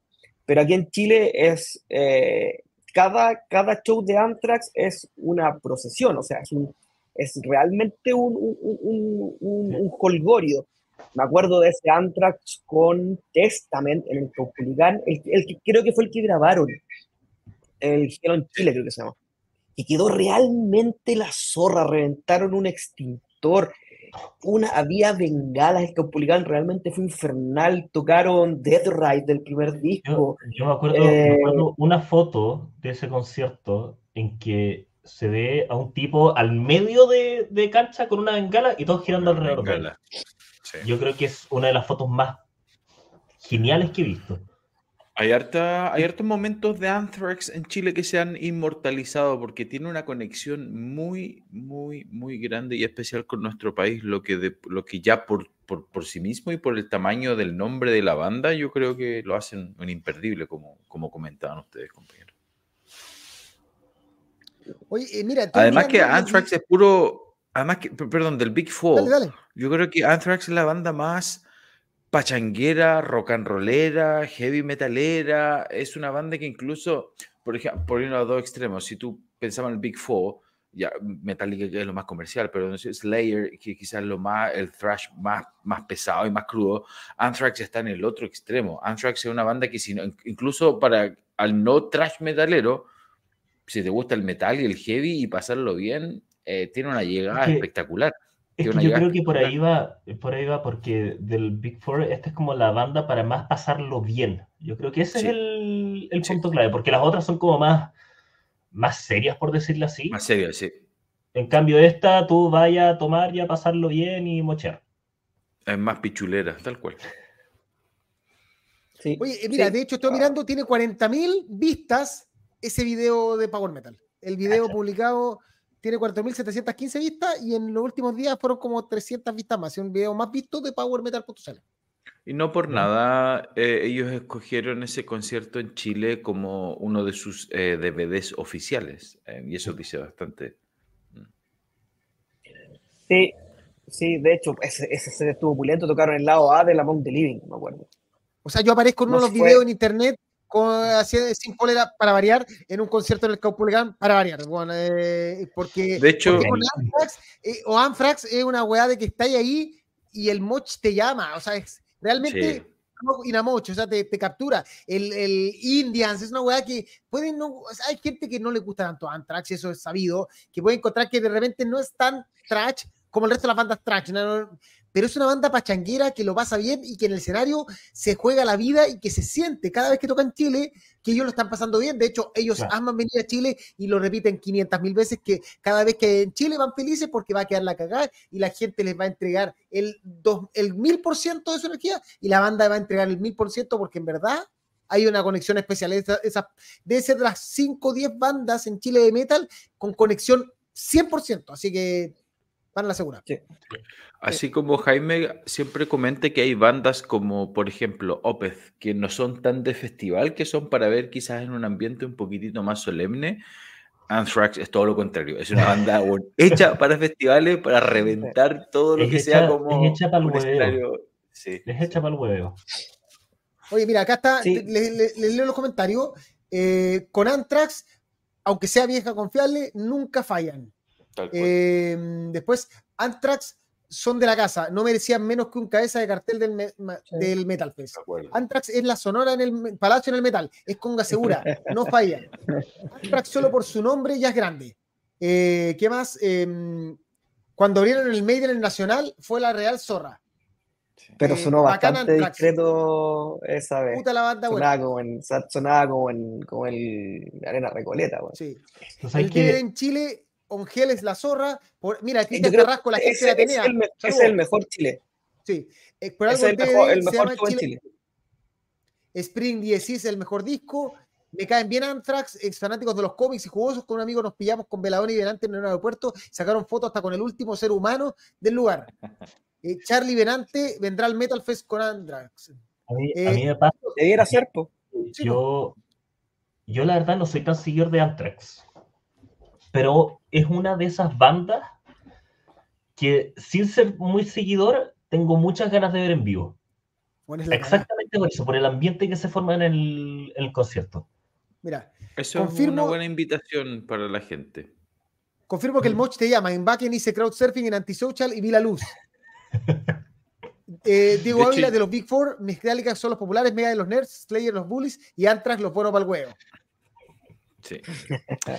De hecho, yo he tenido mis diferencias con, con el equipo y con algunos amigos en, en, festivales cuando uno está armando como tu Running Order y hay distintos clash. Eh, a veces, claro, me pasa que algunos amigos tienden a despriorizar Anthrax porque ya lo he visto muchas veces. que yo siempre. Pero sí, pero yo eh, siempre trato generalmente me tiendo a priorizar Anthrax por otras cosas solo porque Anthrax en los festivales a mí me igual me, llama, como decía el último comentario, me llama a pasarlo bien, a emborracharme, no sé, a mí, a mí me, encanta. Mira, Anthrax no lo escucho nunca aquí como en la casa, así como en Spotify o como para mí, rara vez, pero puta, anda a ponerme un concierto de Anthrax. Mira, Adolfo Salida nunca ha visto Anthrax o Anthrax. Eh, yo creo que estamos, es una en la misma, Adolfo. Es una experiencia. Quizás no te puede gustar lo que hacen, pero es una de esas bandas que te aseguro que es como tú, tú vayas al show y te lo aseguro, que la banda se juega la vida en cada momento del show para que tú lo pases bien y, el, y la gente en Chile responde a cagarse. Por eso digo, ese video que tiene 4.715 visitas desde que se publicó, eh, es el video que he visto Power Metal y la gente así comentario esto en la cagada y como 10 moch y, el, y yo los vi en el Caupolicán y era una masacre, o sea, en el fondo, y la gente pasándolo bien. Mira, Cristian Carrasco, nuestros amigos de Atenea, cuando vi el Big Four, el estreno en el cine, Anthrax y Slayer fueron los más vacilados. Luego Megadeth y Metallica el más flojo, aunque ya estábamos todos curados. Ahí está, War Dance. War Dance. este momento es maravilloso. Sí, eh, es, de esas bandas que dan ganas de, ir a verla aunque no las conozcáis mucho simplemente por el ambiente que se forma. Al menos, al menos eso encuentro yo como alguien que, no escucha mucho a Anthrax y que nunca los ha visto en vivo.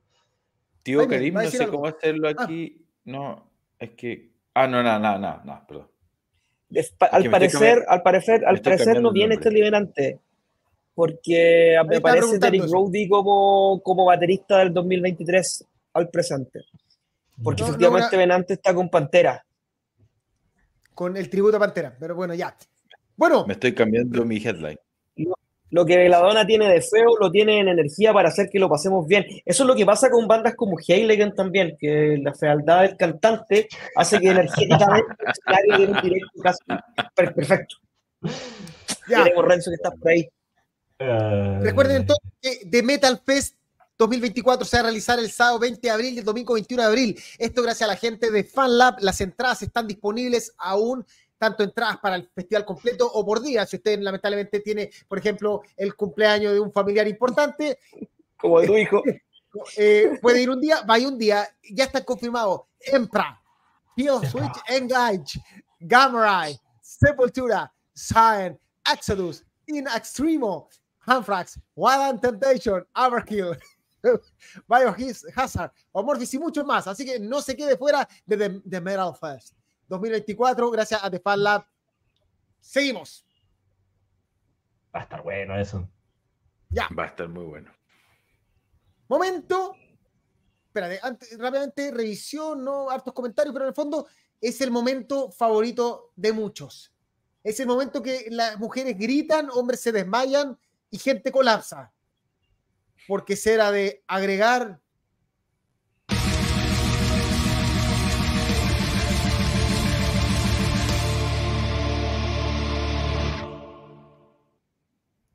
Nuestro tío fundador, don David Aranea, recomienda siempre buscando a una banda que yo no sepa cómo pronunciar el nombre. elimina, no, Karim va a poder pronunciarlo, no, este es un idioma más cercano al troll, pero finalmente siempre la hace complicado. Entonces vamos a ir a, mis descargas. Creo que se llama Spider God. Es excelente esa banda, es excelente esa banda. Hola amigos de PowerMetal.cl, el podcast live. En un nuevo episodio del Teo Fundador Recomienda, les traigo el último disco de una banda noruega de hard rock. Eh, se llaman Spider God y este es el séptimo disco, titulado séptimo en números romanos. Eh, la carátula eh, es bastante parecida a la de los discos anteriores, tienen como su concepto ahí los locos. Y, esta edición que, me llegó ahora, em, el disco salió ahora en noviembre, como hace dos semanas, y la edición que, que, que compré, que me llegó, eh, está realmente la raja, el vinilo es, transparente, azul, con algunos tintes medios como violeta, morado, y, y el sello em, Crispin Glover Records, eh, yo creo que Encuentro hizo un, un, esfuerzo bacán por, por, darte como una material extra, ¿cachai? Viene el CD también del, disco completo, viene un póster gigante con la carátula del, álbum. Eh, no lo voy a abrir completo para no ocupar tanto tiempo, pero un póster gigante. Y lo más bacán es que viene un, single en vinilo eh, de un cover que grabaron de Judas Priest, White Heat, Red Hot, eh, y por el otro lado tiene un diseño. O sea, está toda raja. El, el disco me gustó mucho, eh, tiene harto como de Phil Lizzy, cosas de Maiden, de Judas, obviamente. Eh, por el cover, em, incluso mira, la, la, la funda, viene con una funda con el nombre de la banda, ¿no? La raja la edición. eso, pues esta banda la vi en vivo en Back en el 2022 y estuvo la zorra el, el show, así que si tienen la oportunidad de verlo, tienen unas fechas en, Europa, si alguien se pasa a algún festival grande, eh, desde allá eh, no se pierden el show porque tocan es muy entretenido. Eso, pues, y esta semana ando de buena, así que no voy a fundar a nadie, solamente le quería mandar un, saludo a mi amigo el pelado eh, que vive en Berlín, que me acuerdo que fuimos a, vacilar esta banda en, el último backend y ahora no nos da el cuero para estar ahí tres días eh, con esto de ser papá, todo se va a la mierda. Ya, chao, cuídese. Así que eso con Spider mira, aquí dice, me, me dio escalofríos con esta sección eh, el tío Karim puede decir esternocleidomastoideo con una botella de pisco intravenoso, pero no Spider God. Hoy mismo me recomendaron esa banda y ese disco, la portada llamó la, llamó la atención. Preguntan si el tío fundador en algún momento fue un niño power metal y dragón y doncella. Yo creo que sí, hasta que se puso a estudiar psiquiatría y se fue a Noruega y describió la oscuridad, o sea, a Finlandia y describió la oscuridad entre los pacientes y el lugar donde vivía. Así como vio demasiada depresión, y no pudo ya estar feliz. Eh, y por eso solo busca cosas cada vez más extremas. Mm. El tío buena onda. Cuando le, tocó a, a Tolki, eh, ahí se fue a la mierda. No, el, yo, yo puedo dar fe que Spider God es una banda increíble. Eh, él da buena referencia, como Thin Lizzy, Judas Priest. pero se, nota que, se nota que, que es, 2000 era. tiene algunos tintes un poquitito más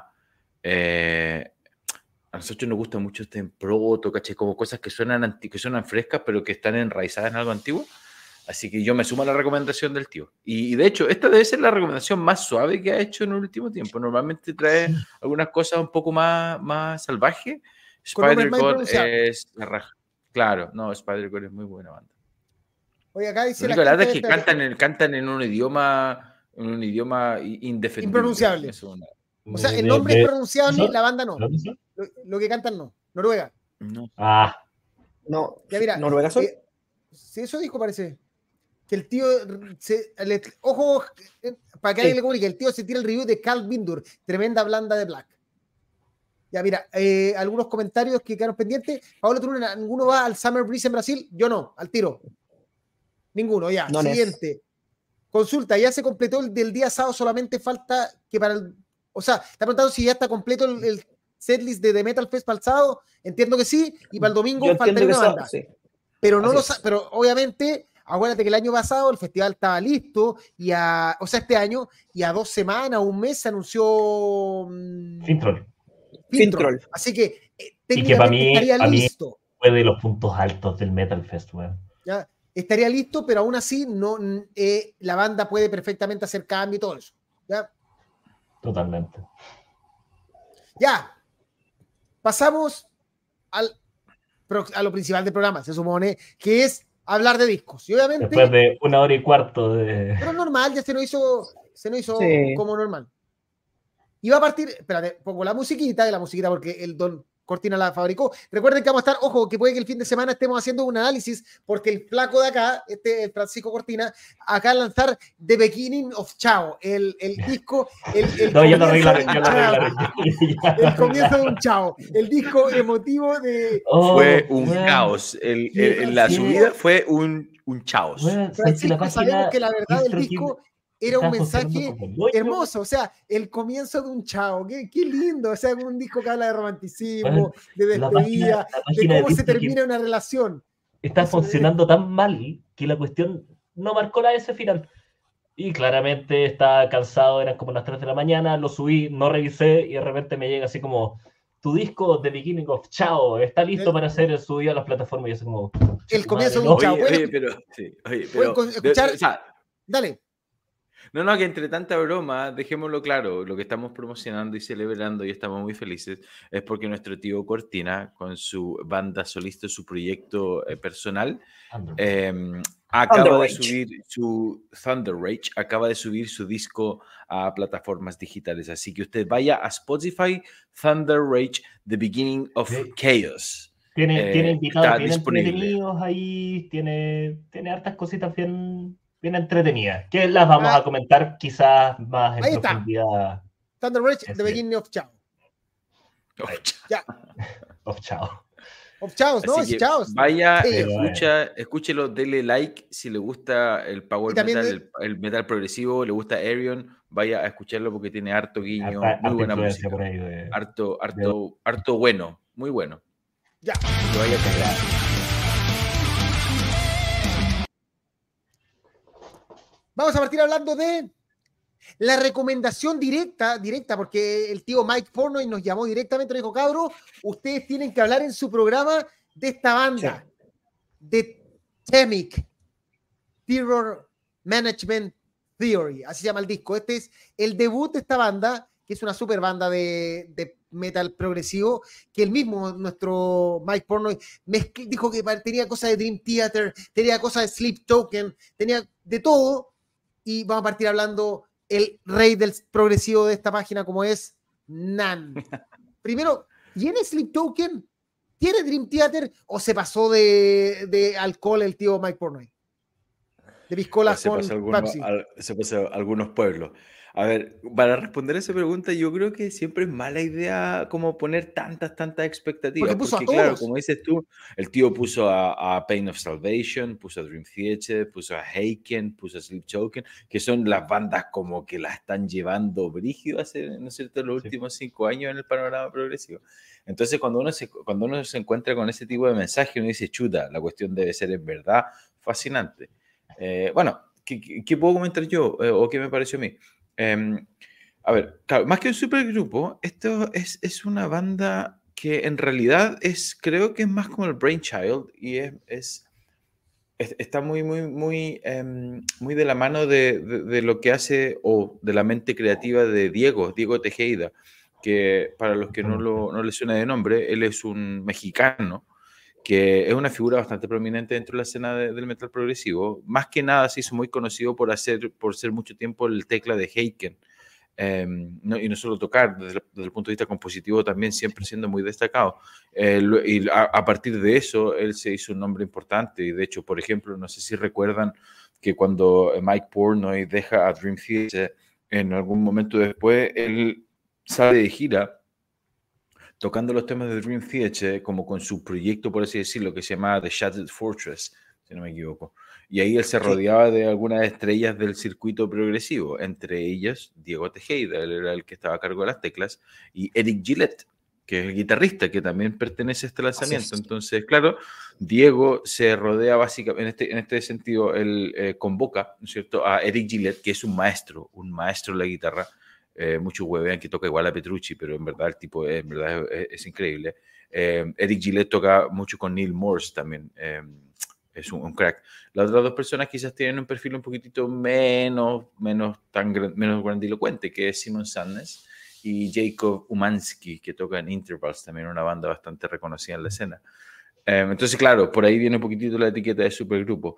a mí es un, es un, lanzamiento que me gustó mucho. es una de, a, pesar de que igual eh, como que Mike Pornoy se, se va súper arriba con todos estos nombres, en verdad tiene razón, porque sí tiene elementos de todas estas bandas. Es, es una banda de neoprogresivo, por así decirlo, de metal neoprogresivo, que efectivamente yo creo que arraiga su sonido y su sonido está súper, súper, súper influenciado o súper similar a cosas que uno observa en bandas como Heiken, eh, en bandas como Circus Maximus. Partiendo sí. porque estaba en Heiken el Diego Tejeda. Claro, exacto. Em, efectivamente, toca algunas claves de Pain of Salvation, harto de Tesseract también, más que nada por estos quiebres más gent, como quiebres de, guitarra un poquito más pesado, pero siempre muy en clave Dream Theater, como del Six Degrees, como el, Dream Theater más de la primera década del 2000. Eh, algunas cosas pop también, parecido a Voyager, ¿no es cierto? Y desde ahí quizás viene también un poquitito ese, esa, esa, esa referencia hacia cosas que hace como eh, Sleepwalking, por ejemplo.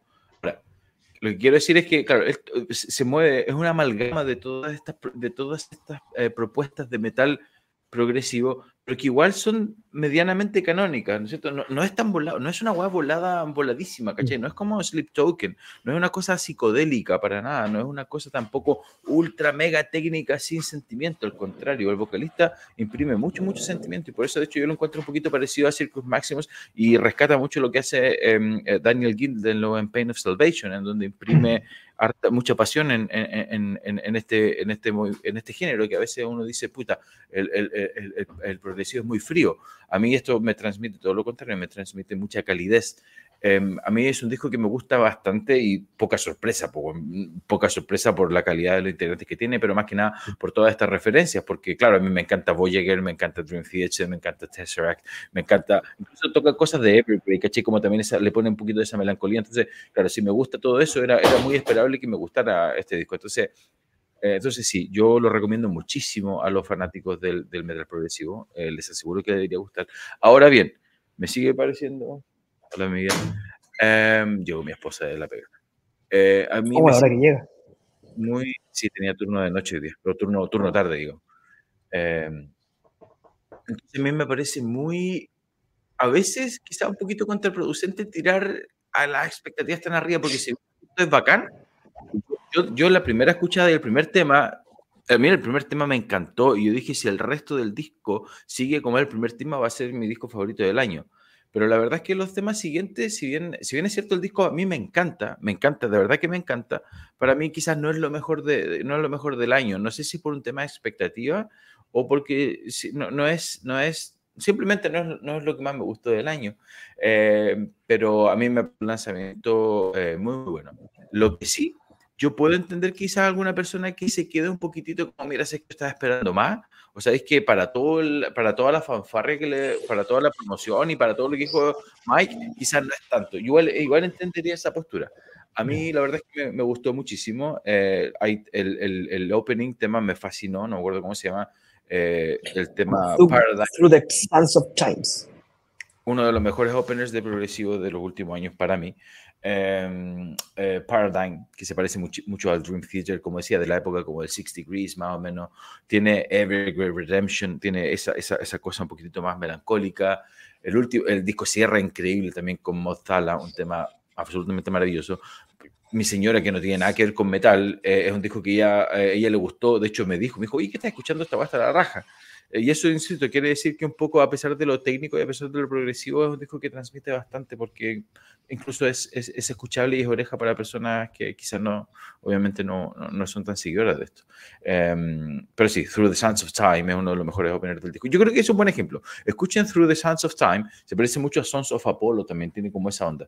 Ah. Um, si escuchan eso y les gusta, yo creo que van a pasar un muy, muy buen momento con el disco. Así que yo la verdad es que lo recomiendo con bastante entusiasmo, como se pueden haber dado cuenta. Eh, a ver, eh, yo creo que Hernán lo dijo absolutamente todo, me hago eco de prácticamente todas sus palabras, salvo el que el sienta que el disco se le haya apagado un poquito después del primer tema. Eh, todo lo contrario, para mí Fallen Away debe ser de los mejores temas del disco, porque, porque le, le imprime un poquito más de ritmo a Through the Sands of Time que, que, que, que es bien es bien de la guata en un principio y, y, el tratamiento vocal que hace el Cofla que canta espectacular, ¿cómo se llama? Se llama. Si dije eso, eh, me desdigo, porque no quise decir que se me desinflaba el primero, perdón, Jaime. Frederick Bergersen, encuentro que son dos cantantes distintos, dos temas distintos. Encuentro que la pega que hace él es espectacular. A mí el disco me fascinó. Eh, si, eh, si por no no hubiese dicho Sleep Token y Dream Theater, yo hubiese dicho, esto se parece a Dream, Theater y Sleep Token. Tiene el sentimiento que tú le encontrás a ciertas partes de Sleep Token con el virtuosismo de Dream Theater, sobre todo en las partes instrumentales de la guitarra. Es un discazo, por donde lo mirí, uno de los mejores discos de progresivo del año y creo para mí el mejor debut que he escuchado yo este año. Para mí es un discazo. Sí, es muy bueno, muy, muy bueno, sí. Sí, yo no, no quise decir que después de mí se va a desinflar, eh, y si lo dije, me, me, desdigo. Después de los dos primeros temas, tres primeros temas, quizás a mí me baja un poquitito y después me cierra muy, muy bien. Pero, pero para mí es un disco de cinco estrellas, es, filete. ¿Algo más que decir, alguien? No, yo, yo algo, algo alcancé a escuchar del, del disco y la verdad me, me gustó harto el sonido, me gustó mucho me gustó mucho el sonido. Voy a tener que pegarle una, una vuelta mucho más, más, más, concentrada, o sea, siendo fanático de, de Heiken, como que siento que... Te va a gustar mucho, Tío Cortina. Te va a gustar mucho. Y extrañamente no es Inside Out, es Season of Mist. Mira. Dedicado sobre todo para la gente que le gusta el estilo más progresivo, este progresivo más moderno, no el progresivo tan pajero anterior, este progresivo que es más... Eh, con más alma, por decirlo así. Eh, eh, aquí está lo que hace Temic. Vamos a leer lo que dice la gente antes de dar las notas. Primero, eh, debut sorprendente, dice Pablo González. Instrumentación impecable, me gustó mucho. En el fondo se notan las influencias de la, en la banda sin ser una copia, y se alternó. Eh, a darle una escuchada eh, a Temic, dice Mauricio Pinto, y alterno eh, un álbum que cumple notas. a mí me encantó. estamos de 1 a 7, ¿verdad? Pues 6, mm, 8, no sé. Sí. 6, 8 yo también. 6, 8. Yo no fui tan, tan amante de este disco, 6, 4. Yo, yo no puedo dar mi opinión porque no lo he escuchado completo, así que no, eso. Ya. Eh, rápidamente algunos saludos. Eh, Pablo Turunen, Francisco, eres un seco, talentoso y virtuoso. Te admiro, amigo. Muchas eh, gracias. en verdad, muchas gracias. Tal cual. Jauke Yoga, por fin los pillo en vivo. Saludos. Saludos, Jauke, Jauke. Eh, bienvenido al. Y por Instagram nos manda saludos. Yael Osorio Barrea, que está vuelta loca por el anuncio de que Conception y Roy Khan viene a Chile. Así que le mandamos saludos a Yael, ya de estar ahí esperando el jueves 30, 10 de la mañana, 11 de la mañana para comprar su entrada. Bueno, seguimos el programa eh, y toca hablar, es momento de aniversario. Porque hace 40 años, aproximadamente, no sé si el día exacto, se lanza una obra que probablemente cambió el, el, metal, porque por la importancia que tuvo y por la importancia de la banda, que es el Show No Mercy de Slayer. Esto se lanzó exactamente el 3 de diciembre del año 1983 eh, y tiene una duración de 35 minutos, lanzado bajo el sello Metal Blade y que tuvo a Slayer y a Brian Slagel como el productor del disco. Este fue el debut de, de ¿cómo se llama? De, de Slayer. Y ojo que eh, es divertido porque Metal Blade lo firma, en verdad Brian Slayer lo firma después de ver a Slayer abriendo, eh, viendo tocar Phantom of the Opera a Slayer de Iron Maiden. Los ve tocar y dice, no, estos buenos me, me, me volaron la, la, cabeza. Aquí firmo. Y se lanza con este tremendo disco que, se, que se lanzó hace 40 años y que contenía Evil Has No Boundaries, The Antichrist, Die by the Sword, Fight Till Dead, Metal Storm, Fate the Slayer, Black Magic, Tormentor, The Final Command, Cryonics y Show No Mercy. Casi todo escrito por Hanneman eh, con apoyo de, de Kerry King. Eh, Jaime, ¿por qué es tan importante? Aparte de ser el, debut de Slayer, ¿qué más hace tan importante Show No Mercy? Black Magic. Yo creo que voy a, hacer, voy a hacer muy cortito. Yo creo que si bien este no es el disco por el cual todos aman a Slayer, yo creo que el Raining Blood es su obra cumbre. Sin embargo, si tú buscáis las influencias de el resto de las bandas que siguieron este creo yo que eh, el Show No Mercy es fundamental. Yo creo que el Show No Mercy es el que creó más escuela de los discos de Slayer. O sea, Dark Angel en, el principio sonaba idéntico al Show No Mercy. Idéntico. Eh, el primer disco de Creator suena muy, muy, muy similar al Show No Mercy. Eh, este disco es escuela. Yo creo que es un debut gigantesco de una banda que por muchos años creció, creció, creció, creció, creció y se transformó en una, una, de las bandas más importantes del mundo en cuanto a metal en general, en cuanto a influencia, en cuanto a leyenda. Y de verdad es una lástima que teniendo todavía tanto, tanto que dar, hayan decidido, o Tomaraya haya decidido eh, dejarlo hasta ahí por las diferencias que tenía con Kerry King. Eh, temas como, bueno, Black Magic, que es quizás el más el más, eh, el, que, el, más reconocible este, de este, disco, junto con Evil Has No Boundaries, que lo tocan harto, eh, pero no todos los temas. Yo creo que Fight Till Death es un tema que no tocan nunca, y, o que, no toca, que tocaba muy poco y una joya. Y el tema que más me gusta a mí personalmente es The Final Command. Creo que es un tema que es combo, combo, combo, combo, combo. Este es un disco que quizás no tiene la producción que tiene el, el, Raining Blood más adelante, pero es un disco que es pura furia. Es un disco que es una furia infernal. Es probablemente de las, de las bandas que nacieron thrash en, esta época, la más cercana al sonido eh, eh, que, que, que, toma un poquito, que estaba tomando Venom, que estaba tomando Celtic Frost y que dieron un poquito después eh, luce a lo que fue el black metal. Sin duda, el disco más satánico de, de, de la primera época. de una banda completamente infernal y que es completamente legendaria. hoy día ya es leyenda. Así que el que no lo ha escuchado, son 40 años y pasado tiempo. Una em, joya. Nan, Francisco, algo, ¿qué les parece este disco de Slayer? Bueno, Jaime, Jaime lo dijo todo. Yo creo que también es escuela. Eh, a mí, yo, bueno, coincido con todo, no, lo voy a repetir, eh, pero sí, yo creo que a pesar de que Raining Blood es su disco más reconocido y es mi disco favorito en lo personal, eh, Show No Mercy marca un, marca un cambio, marca un, quizás, quizás el nacimiento del thrash como lo, como lo conocemos. Em, pocas bandas y pocos ejemplos habían antes de este disco de un canto no sé si decirle cultural, no sé cómo caracterizar el canto de, Tom como entre harsh y cultural. Como era más harsh, no era cultural todavía. Pero muy poco, pero era, pero eso no, eso, eso casi no se hacía o no se hacía derechamente. Eh, junto con Ben tiene que ser los precursores de eso. Y desde ahí, un disco que vomita furia, que vomita eh, técnica. Eh, es curioso porque la producción no es tan buena y es furioso, es extremadamente rápido, es extremadamente agresivo pero de alguna forma uno desprende, o sea, la técnica, de alguna forma también es un disco súper eh, técnico. Para tocar con esa brutalidad tienen que ser extremadamente precisos. Y creo que Slayer, si algo que los caracteriza dentro de toda la escena thrash, a pesar de, además de ser quizá una de las con propuestas más oscuras y más satánicas, es la precisión. La precisión que tiene Slayer se deja ver incluso a estos niveles de producción bastante más em, más, precarios, por así decirlo.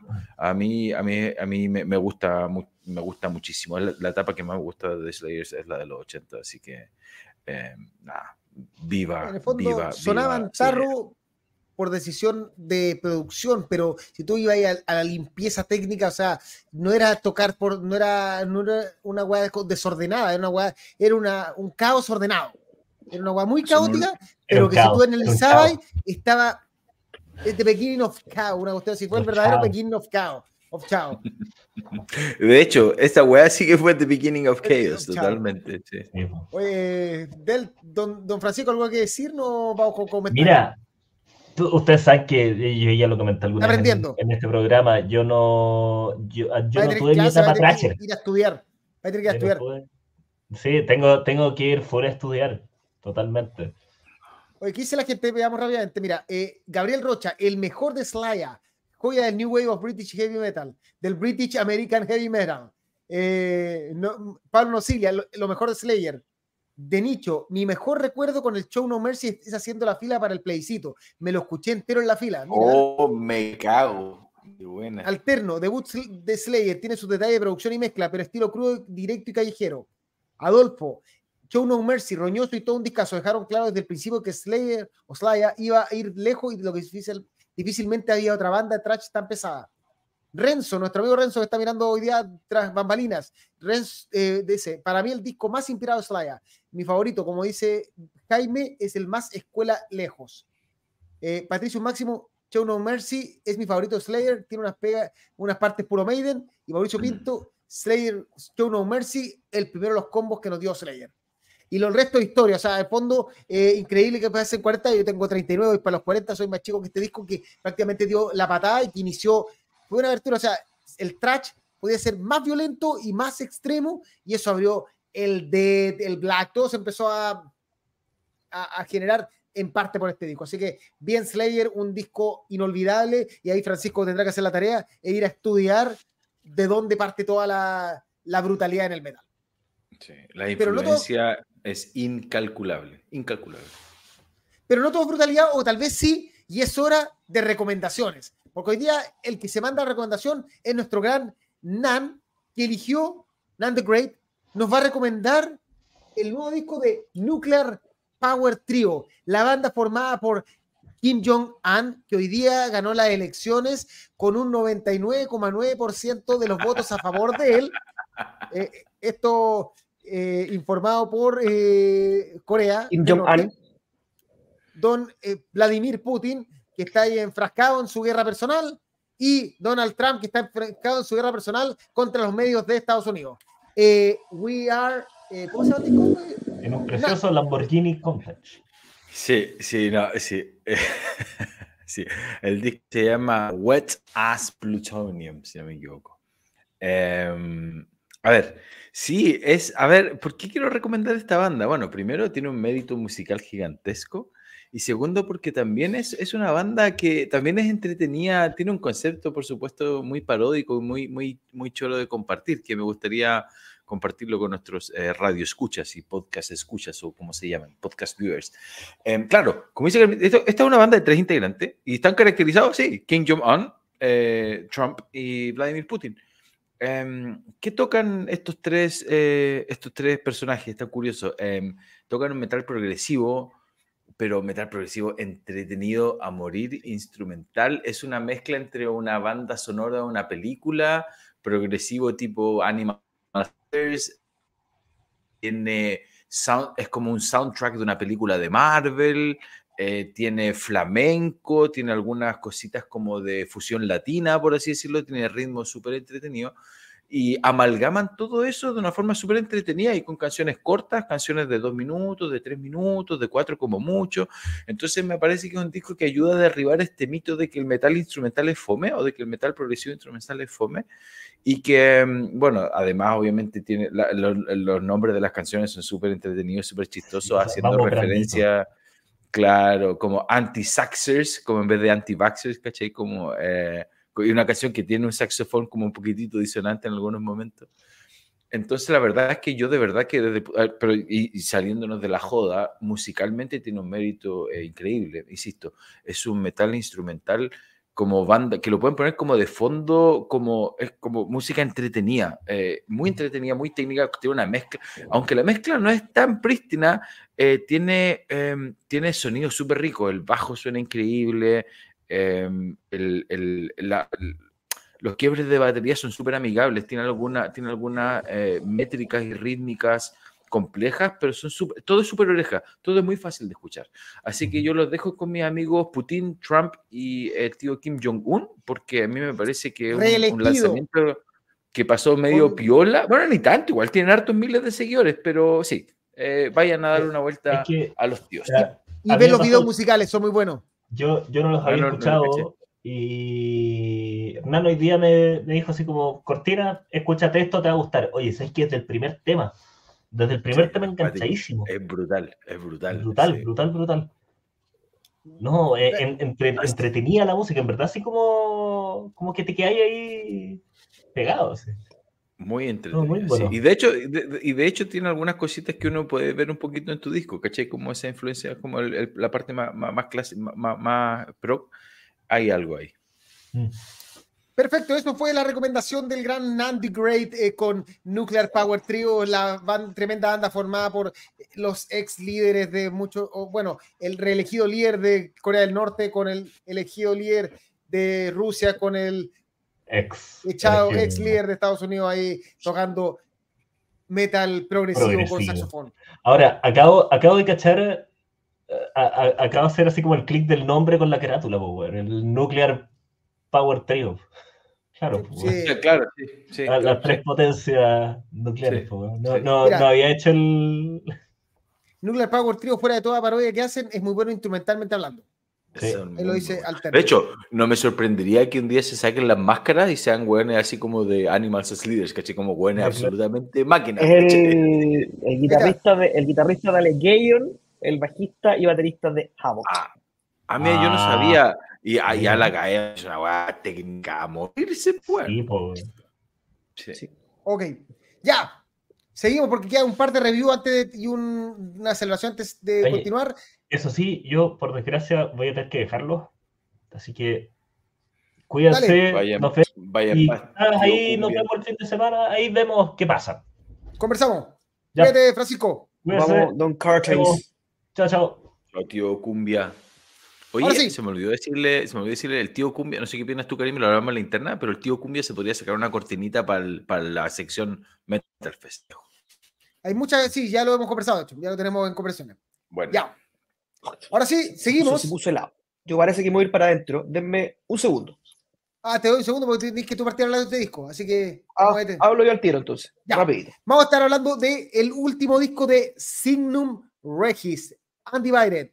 Jaime, el, el hombre que tú elegiste disco, eh, Power Metal puro y duro. Cuéntanos, ¿por qué lo elegiste? ¿Por qué entra más eso el Power Metal? Es bueno, Signum, Signum Regis, Regis es una banda bastante, con bastante trayectoria dentro del heavy power slash algo pro eh, europeo. Eh, de hecho, el primer cantante que tuvieron fue nada más, nada menos ni nada más que Goran Edman, a pesar de que son eslovacos.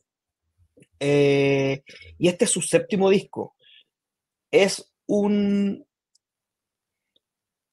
power prog heavy, es una amalgama muy cuática porque tiene algunas cositas prog pero el pro de, como Symphony X. Pero, pero si queréis buscar un, una influencia, yo la encontraría, la, encontraría en Ingrid Malmsteen y en Narnia. ¿Por qué? Sobre todo porque son cristianos. Es una banda cristiana. Este séptimo disco que se llama Undivided es bastante, bastante bueno. Es bastante dinámico. Eh, dejan un poquito de lado eh, eh, la cuestión tan pro que tenían en los primeros discos y a veces tan, tan neoclásica y hacen un disco un poquito más, más europeo, más de power metal, un poquitito más duro, un poquitito más... De hecho, hay, hay muchos quiebres, hay muchos solos de guitarras que me recuerdan y, sobre todo las guitarras cuando están, cuando están en dupla que me recuerdan al, al, Halloween del Better Than Raw, por ejemplo. Es un muy buen disco de Power Metal, escúchenlo, eh, se van a sorprender, igual como me sorprendí yo. Eh, Ministry of Truth es un temazo. Eh, el último tema también, Chill My Soul, también es un muy buen tema. Así que recomendadísimo. Eh, no me arrepiento de haberlo puesto en el día de hoy. Así que denle play porque les va a gustar mucho. Amén. Mientras te cambias, puedes cambiarte por mientras. Nan, cuéntame, ¿lo escuchaste? ¿Qué te pareció?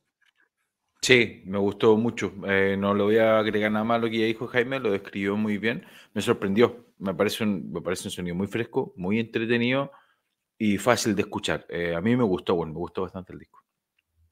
Yo quiero destacar también que la portada es, eh, es, buena portada, me gustó, así la encuentro chora, así como hace rato, eh, si bien una portada que hemos visto mil veces, alguien como peleando y matando un montón de gente como levantado, de hecho, recordemos que Creator, uno de sus discos más clásicos, es un esa Creator arriba de todos los, demonios matándolos, pero está bien hecha, es, es, entretenida y la banda es muy power metal. Yo pensé que me iba a encontrar con una cuestión así como eh, muy demasiado genérica, por, por el logo, por la portada, pero la verdad lo encontré muy, muy, muy em, adecuado. Creo que es una buena sorpresa para fin de año dentro del estilo más power metal, más directo, para la gente, por ejemplo, Ghostpelian, que le gusta mucho el power metal más eh, formal, más de, libro. Signum Regis puede ser el mejor disco de lo, que, en lo que hemos cerrado el año.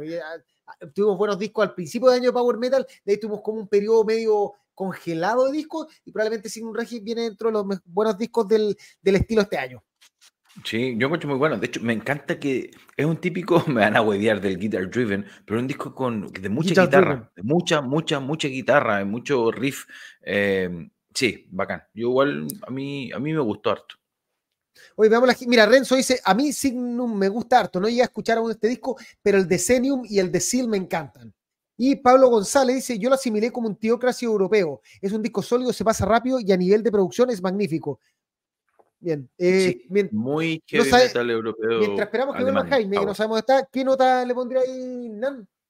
Yo le pondría como un 6 tanto, bueno, la verdad es que es bastante bueno. Un, 6-2 puede ser. Yo también estoy como en el 6-2. Vamos a avanzar el programa mientras vuelve eh, Jaime. Bueno, esperarlo porque no sabemos cuánto se demora en descongelar. Ahí está. Jaime Spin, ¿qué nota? Está congelado, hace mucho frío. o sea, demasiado frío se congeló. demasiado frío se congeló, literalmente. Eh, Isaac Rojas, de hecho, han colaborado Matt Smith con Matt Smith los Signum, eh, que el de Theocracy. Se congeló literalmente, Jaime, lo vamos a sacar de pantalla hasta que se descongele. De hecho, me gustó tanto que me quedé con pega, me quedé con ganas de ir a verlo hacia atrás, porque la verdad es que yo nunca lo había escuchado y me gustó. ahí dice lo que decía, pues Renzo te recomienda el Decennium y el Deseo. Vamos a buscarlo. Ya.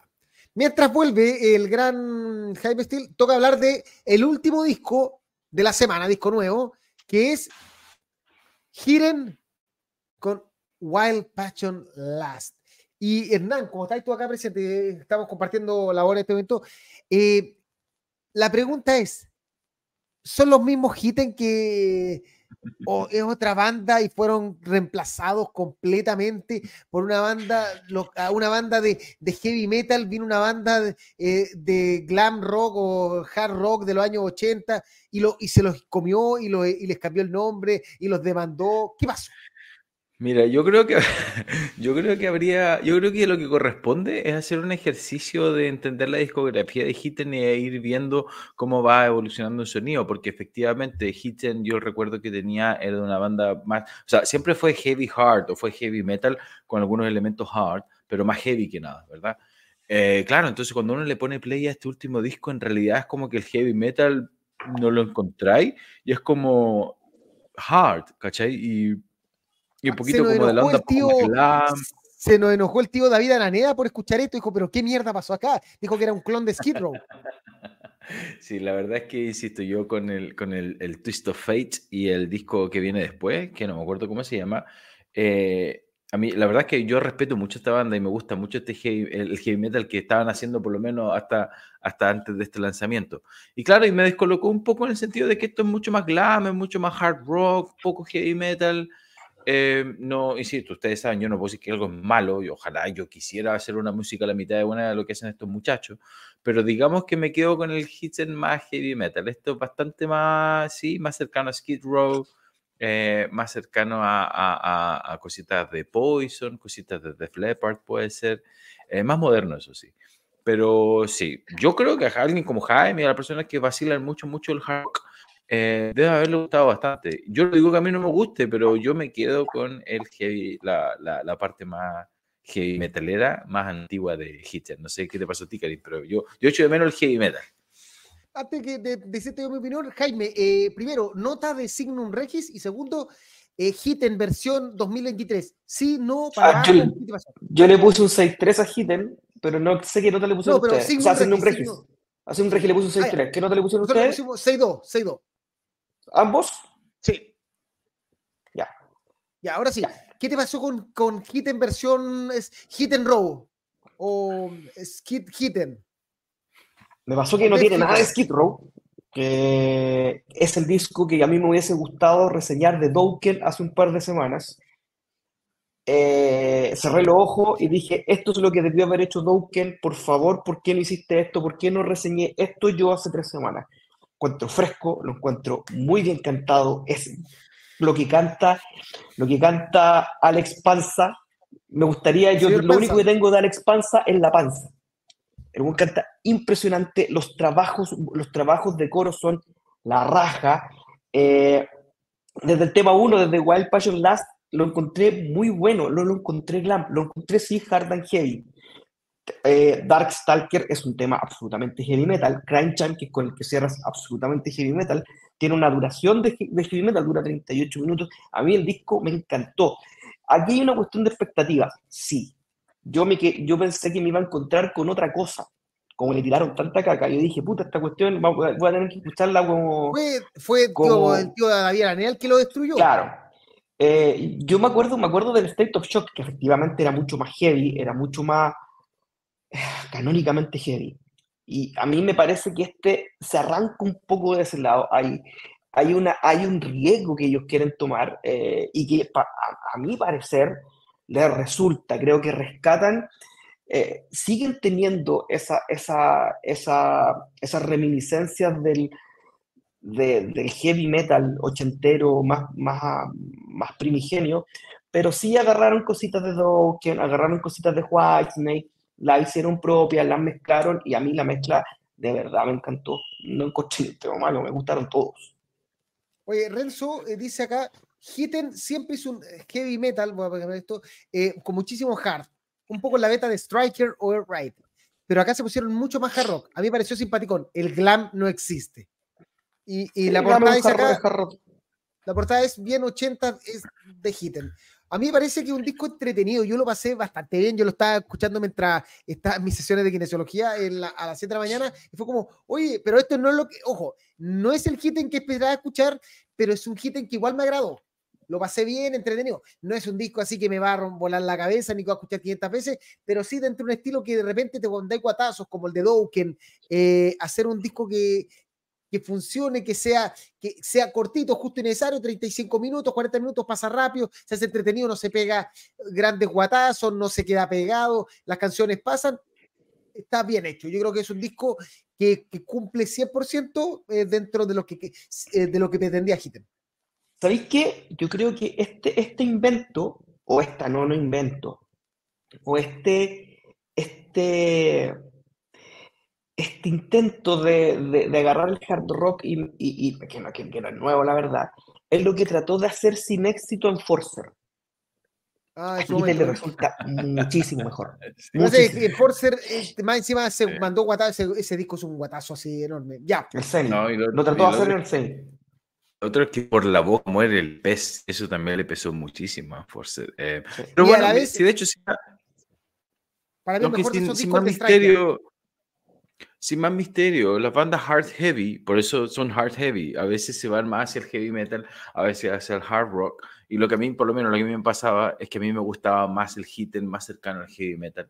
Y, y, por eso también hacía el, el, remark al principio de que quizás para entender este disco y el tema de las expectativas, hay que entender la evolución de la banda, y si uno se pone a escuchar quizás cada disco, va viendo que se va hard rockizando, y este debe ser como, como dice Jaime, hacen un salto, un, toman un riesgo y se van al lado ya más, más hard rockero y dejan más del lado el tema heavy. Entonces sí, puede ser un tema de expectativa. A mí el disco, la verdad es que me aburrió un poquitito porque creo que esta propuesta es más es más común, es más, es más, fácil de encontrarse. Hay otras bandas que a mí, a mí me gustan más y creo que lo hacen mejor o me llegan más, me entretienen más. Esto lo encontré como una de las miles de bandas de hard rock, mientras que antes, cuando estaban un poquito más heavy, eh, yo lo encontraba más fresco y me gustaba un poco más. Pero eso es, un tema de ah, gusto, no, se lo puedo Sí, para mí pasa lo contrario. Cuando eran heavy, eran una banda de heavy más. Ahora tocaron esa tecla que a mí me gusta también. Sí.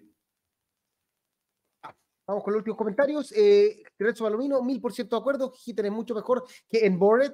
Eh, alterno mezcla Scarlet Heavy. Y dice que giro de tuerca, Hitten y Wings of Steel sí le funcionó. Para mí, el que más le funciona es realmente Striker en el ah, disco anterior. Ese disco, para mí, es de los mejores discos de ese año.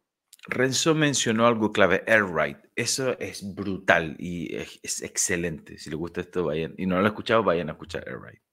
Notas. Air Ride es puro y muy Marcy. Eh, un 6-7. 6-5. A mí no me gustó tanto. Eh, no, o sea, eso, para ser condescendiente, para no ser tan malo, le voy a poner un 6.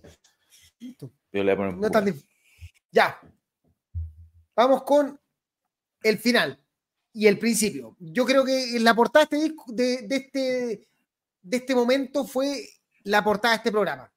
Y es cuando hace 10 años Rhapsody of Fire decide lanzar Dark Wings of Steel, disco que marcó un momento, nos costó saber por qué marcaba el momento, fue una discusión, pero finalmente este disco marcó un momento en la historia de Rhapsody of Fire porque fue el primer disco que no tuvo a Luca Turilli dentro de la banda. Disco lanzado el 21 de noviembre del 2013 y el 3 de diciembre en Estados Unidos, eh, y que obviamente no contó con Luca Turilli, fundador de Rhapsody, eh, quien fue reemplazado por Roberto De Micheli. Em, este disco em, em, tiene 60 minutos aproximadamente, pues depende de la versión. Eh, fue grabado con el sello AFM Records y lo produjo Alex Extaropoli y está compuesto por Miss Divina, Rising of Tragic Flames, Angel of Light, Tears of Pain, Flight to Crystal Sky, My Sacrifice, eh, Silver Lake of Tears, Custode di Pache, eh, A Tale of Magic, Dark Wings of Steel y Sad Mystic Moon. Y contaba con Fabio Leone, Roberto De Micheli, Oliver Holzgard, Alex Staropoli y Alex Holzgard. Jaime, ¿se notó demasiado la salida de Luca Turilli de Rhapsody en ese momento? Sí. O sea, si me preguntáis, yo volví a escuchar el disco y si me preguntáis hoy día si me acuerdo de algún tema, eh, yo te digo que con suerte Angel of Light. Sí, pero con mucha suerte. Y Dark Winds of Steel, más o menos. Pero si me pedí un análisis más, más a fondo de, del disco, me cuesta dártelo porque es un disco extremadamente poco memorable de, de Rhapsody of Fire. Eh, ¿Será fruto del quiebre? Eh, es probable, lo, lo, cual igual es extraño, porque igual la facción Staropolis sacó después el The Eighth Mountain, que creo que es lo mejorcito que han sacado, eh, que ha sacado esta facción sola, ya sin, sin Fabio. Porque el Glory for Salvation tampoco me pareció un disco muy, muy memorable. Así que eso me, pasó, me, me pasa con este disco, siendo súper súper sucinto, porque aparte cumple 10 años, y claro, la, la, la, la relevancia, entre comillas, que tiene es que es el disco sin, sin Luca. Pero en la discografía de Rhapsody eh, siento que es de lo más bajo. En... Enan. O sea, de Rhapsody verso. Del Rhapsody sí, Rhapsody verso. Mm, sí, yo, bueno, insisto, yo, yo, no podría tener cara para decir que es malo o que tiene alguna pifia, probablemente es perfecto desde el punto de vista compositivo e interpretativo, pero para mí es una lata. A mí es uno de los discos que menos me gusta de Rhapsody, no lo escucho nunca. Hoy día lo volví a escuchar, me acordé porque no lo escucho nunca. Para mí es una, una lata. Eh, si se debe a la salida de Luca, es probable, me imagino, no lo sé, porque como dice Jaime, no es que el tío Musculín no pueda hacer música, The Eighth Mountain es un gran disco, pero este disco es una lata, weón. Le falta guitarra, le faltan temas rápidos, le faltan temas memorables, no sé, weón. Para mí es una, una lata. Mira, yo puedo decir que creo saber en parte que afectó mucho, que este fue el primer disco que tuvo eh, y sacó obviamente a Luca Turilli la composición y tuvo metido a Roberto de Micheli y, y esta es la misma estructura compositiva que tiene actualmente la banda. Ellos dos componen la, la música, pero probablemente aquí todavía no, no, se afiataban tanto como para entender cómo componer, sacando a Luca Turilli, que era un compositor genial. O sea, eso también afecta. Lo segundo, que obviamente eh, había un quiebre y eso llevó a más quiebres que al después salió Fabio Lione y empezaron a salir, salió eh, Alex Collor, o sea, se empezaron a ir todos, o sea, en fondo ya se veía una debacle y es un disco fome, o sea, hay grandes temas probablemente, pero hasta la portada yo creo que es una de las portadas más malas que tiene Rhapsody en su historia. Eh, es una portada poco inspirada, de hecho es fea, o sea, actualmente es un dragón que tiene el, de fondo gris, el dragón es gris, o sea, hay poco contraste, yo encuentro que es un disco apagado en todo sentido eh, y que se nota demasiado que Luca Turilli tenía como la genialidad que le falta al Extarópoli para, para transformar una idea en una, en una maravilla compositiva.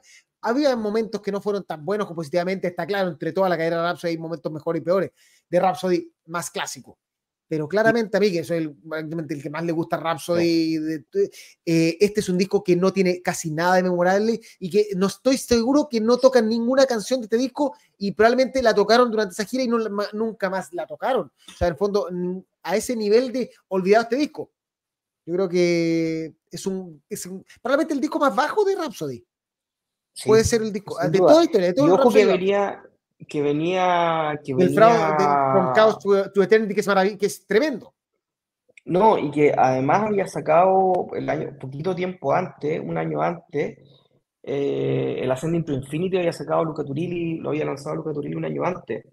Entonces estaban, igual venían con la presión, creo yo, de tratar de construir un disco que, que tuviera un poquito la magia de, de o, o, la calidad o, o, o la belleza de ese Send to Infinity, que era el, era un disco de Luca Turilli, Rhapsody, eh, sin Leoni, sin Esterópolis, que fue realmente soberbio. La pega de Conti es maravillosa. No, que y aquí tenía ya.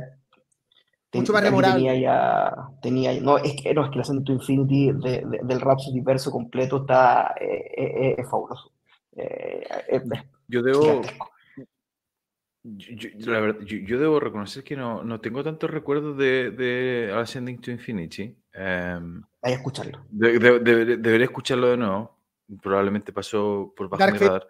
Pero sí, pero sí, from K, pero sí, From Chaos to Eternity, que creo que es el que viene antes de este, es uno de los discos, o sea, fuera de la etapa dorada de Rhapsody, para mí yo creo que es lo mejor que se ha hecho en Rhapsody. Yo es un disco que me fascina Entonces, claro, el porrazo, el guatazo es como, es como grande, ¿o no, Karim? O sea, de hecho, mira, antes de eso fue From Chaos to Eternity, que es un discazo, y antes de ese vino el Cold Embrace the Fear, que es un poco más enredado, pero también es bueno. El Frozen Tear of Strangers también es tremendo disco, y el ah, Triumph for Agony. Se me, después del bajón de que vino el quiebre con Manowar y toda la historia, vino un ascenso, un, un revivir que primero vino con el Triumph for Agony, pero después el Frozen Tear of Angels ya se dispara hasta From Chaos to Eternity y vuelve a caer con la salida de Turilli. O sea, se nota que Turilli todavía tenía magia compositiva y la tuvo mucho tiempo hasta el de decir, yo no quiero seguir haciendo más esto. ojo que el que lanzaron después, el Into the Legend, también es, también es bastante bueno. Pero, pero igual sigue siendo más bajito que la norma. Yo insisto, ahí el tema está en el peso de la guitarra. Eh, se nota, pero mm, compositiva e interpretativamente. From Chaos to Eternity y cualquier otro disco de Rhapsody en general empieza con un riff furioso de guitarra y en, el, en este porquería que estamos viendo hoy día, eso no existe. Es casi todo más llevado. ¿Caché? Como que la, la armonía las lidera más como el teclado y es, es Teclado driven. Keyboard driven. Oye, veamos lo que dice la gente. Eh, sin, Fabián Cancino, sin Turilli no es Rhapsody. Me gustó mucho más los discos que hizo Turilli con Conti. Camilo Solar, ¿cómo se notó la ausencia de mi amado Luca? ¿Cómo le dio paliza con ese maravilloso Ascending to Infinity? Uno de, los mejores, de mis mayores amores, ahora ya no la recuerdo. Eh, Marco Sepúlveda, creo que solo lo escuché una vez y nunca más. Eh, Sebastián Parada, el pico con Pepsi, un elixir al lado de Dark Wings.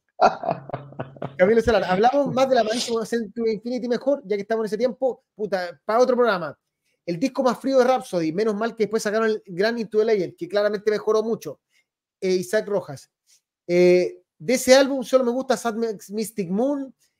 ya que dice bajito el disco, creo que lo escuché un par de veces cuando salió y nada más. La voz de Fabio rescatable. Es que Fabio eh, nunca falla. O sea, hay un. No te puede no gustar, por ejemplo, te puede no gustar la actual, pero nadie puede decir que Fabio canta mal alguna canción. ¿sabes? Se escucha el cover de Saxon, o sea, el, invitado, cuando canta invitado con Saxon. Sí. Rising for Flame le rescata a Rodrigo. Renzo, Rhapsody termina en Frozen Tears. De ahí para adelante, una lata. Eh, la portada no me desagrada. Eh, si hay momentos poco memorables. Yo encuentro una portada fome. En, Rodolfo Soto, Darkwing of Steel, para mí pierde el esencial, esa esencia que tenía Lucas. No es mal disco. Si me gusta el disco anterior, From Chaos to Eternity. No, es, que, ahí el From Chaos to Eternity, ¿te acordáis al tiro del coro de From Chaos to Eternity? De, este no te acordáis de nada. Yo lo encuentro fascinante. Me sorprende que a Renzo no le guste nada. Yo lo encuentro fascinante, pero bueno, justo. Próximamente se viene una banda Power Metal de Finlandia, recuerda mucho Momento Rhapsody y Estatuario. Ahí nos tenéis que mandar el nombre a ver si, si lo logra. Ya cabros, la hicimos, logramos hablar de todo lo que teníamos que hablar cuando son dos horas dos y cuando son las y tengo que irme pronto al avión. Saludos. Vení para Santiago. Hasta el domingo. No, hasta el lunes en la madrugada y después vuelvo como por mucho tiempo. Así que tranquilo, que nos veremos. No, sí, yo, estoy acá hasta el domingo. El domingo me vuelvo a Santiago.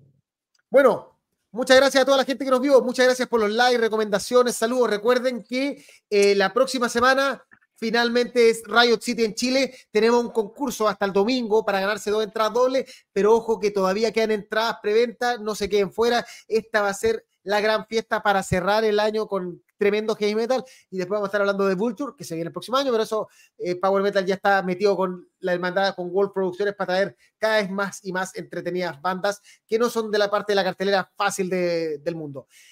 ¿Alguna palabra más o nos despedimos? No, solo agradecerle a la gente fiel que nos aguanta por dos horas, que está hasta el final, Camilo, Adolfo, Paola, Mauricio, todos los que nos comentan hasta el final, siempre hasta la última, Jaime. Un abrazo, muchas gracias por su y obviamente saludo de nuevo a nuestro gran Mauricio Mauro Pastas, que está siendo papá en este momento, o fue papá, no tengo claro, en estos segundos puede ser, vamos a tener pronto el dato.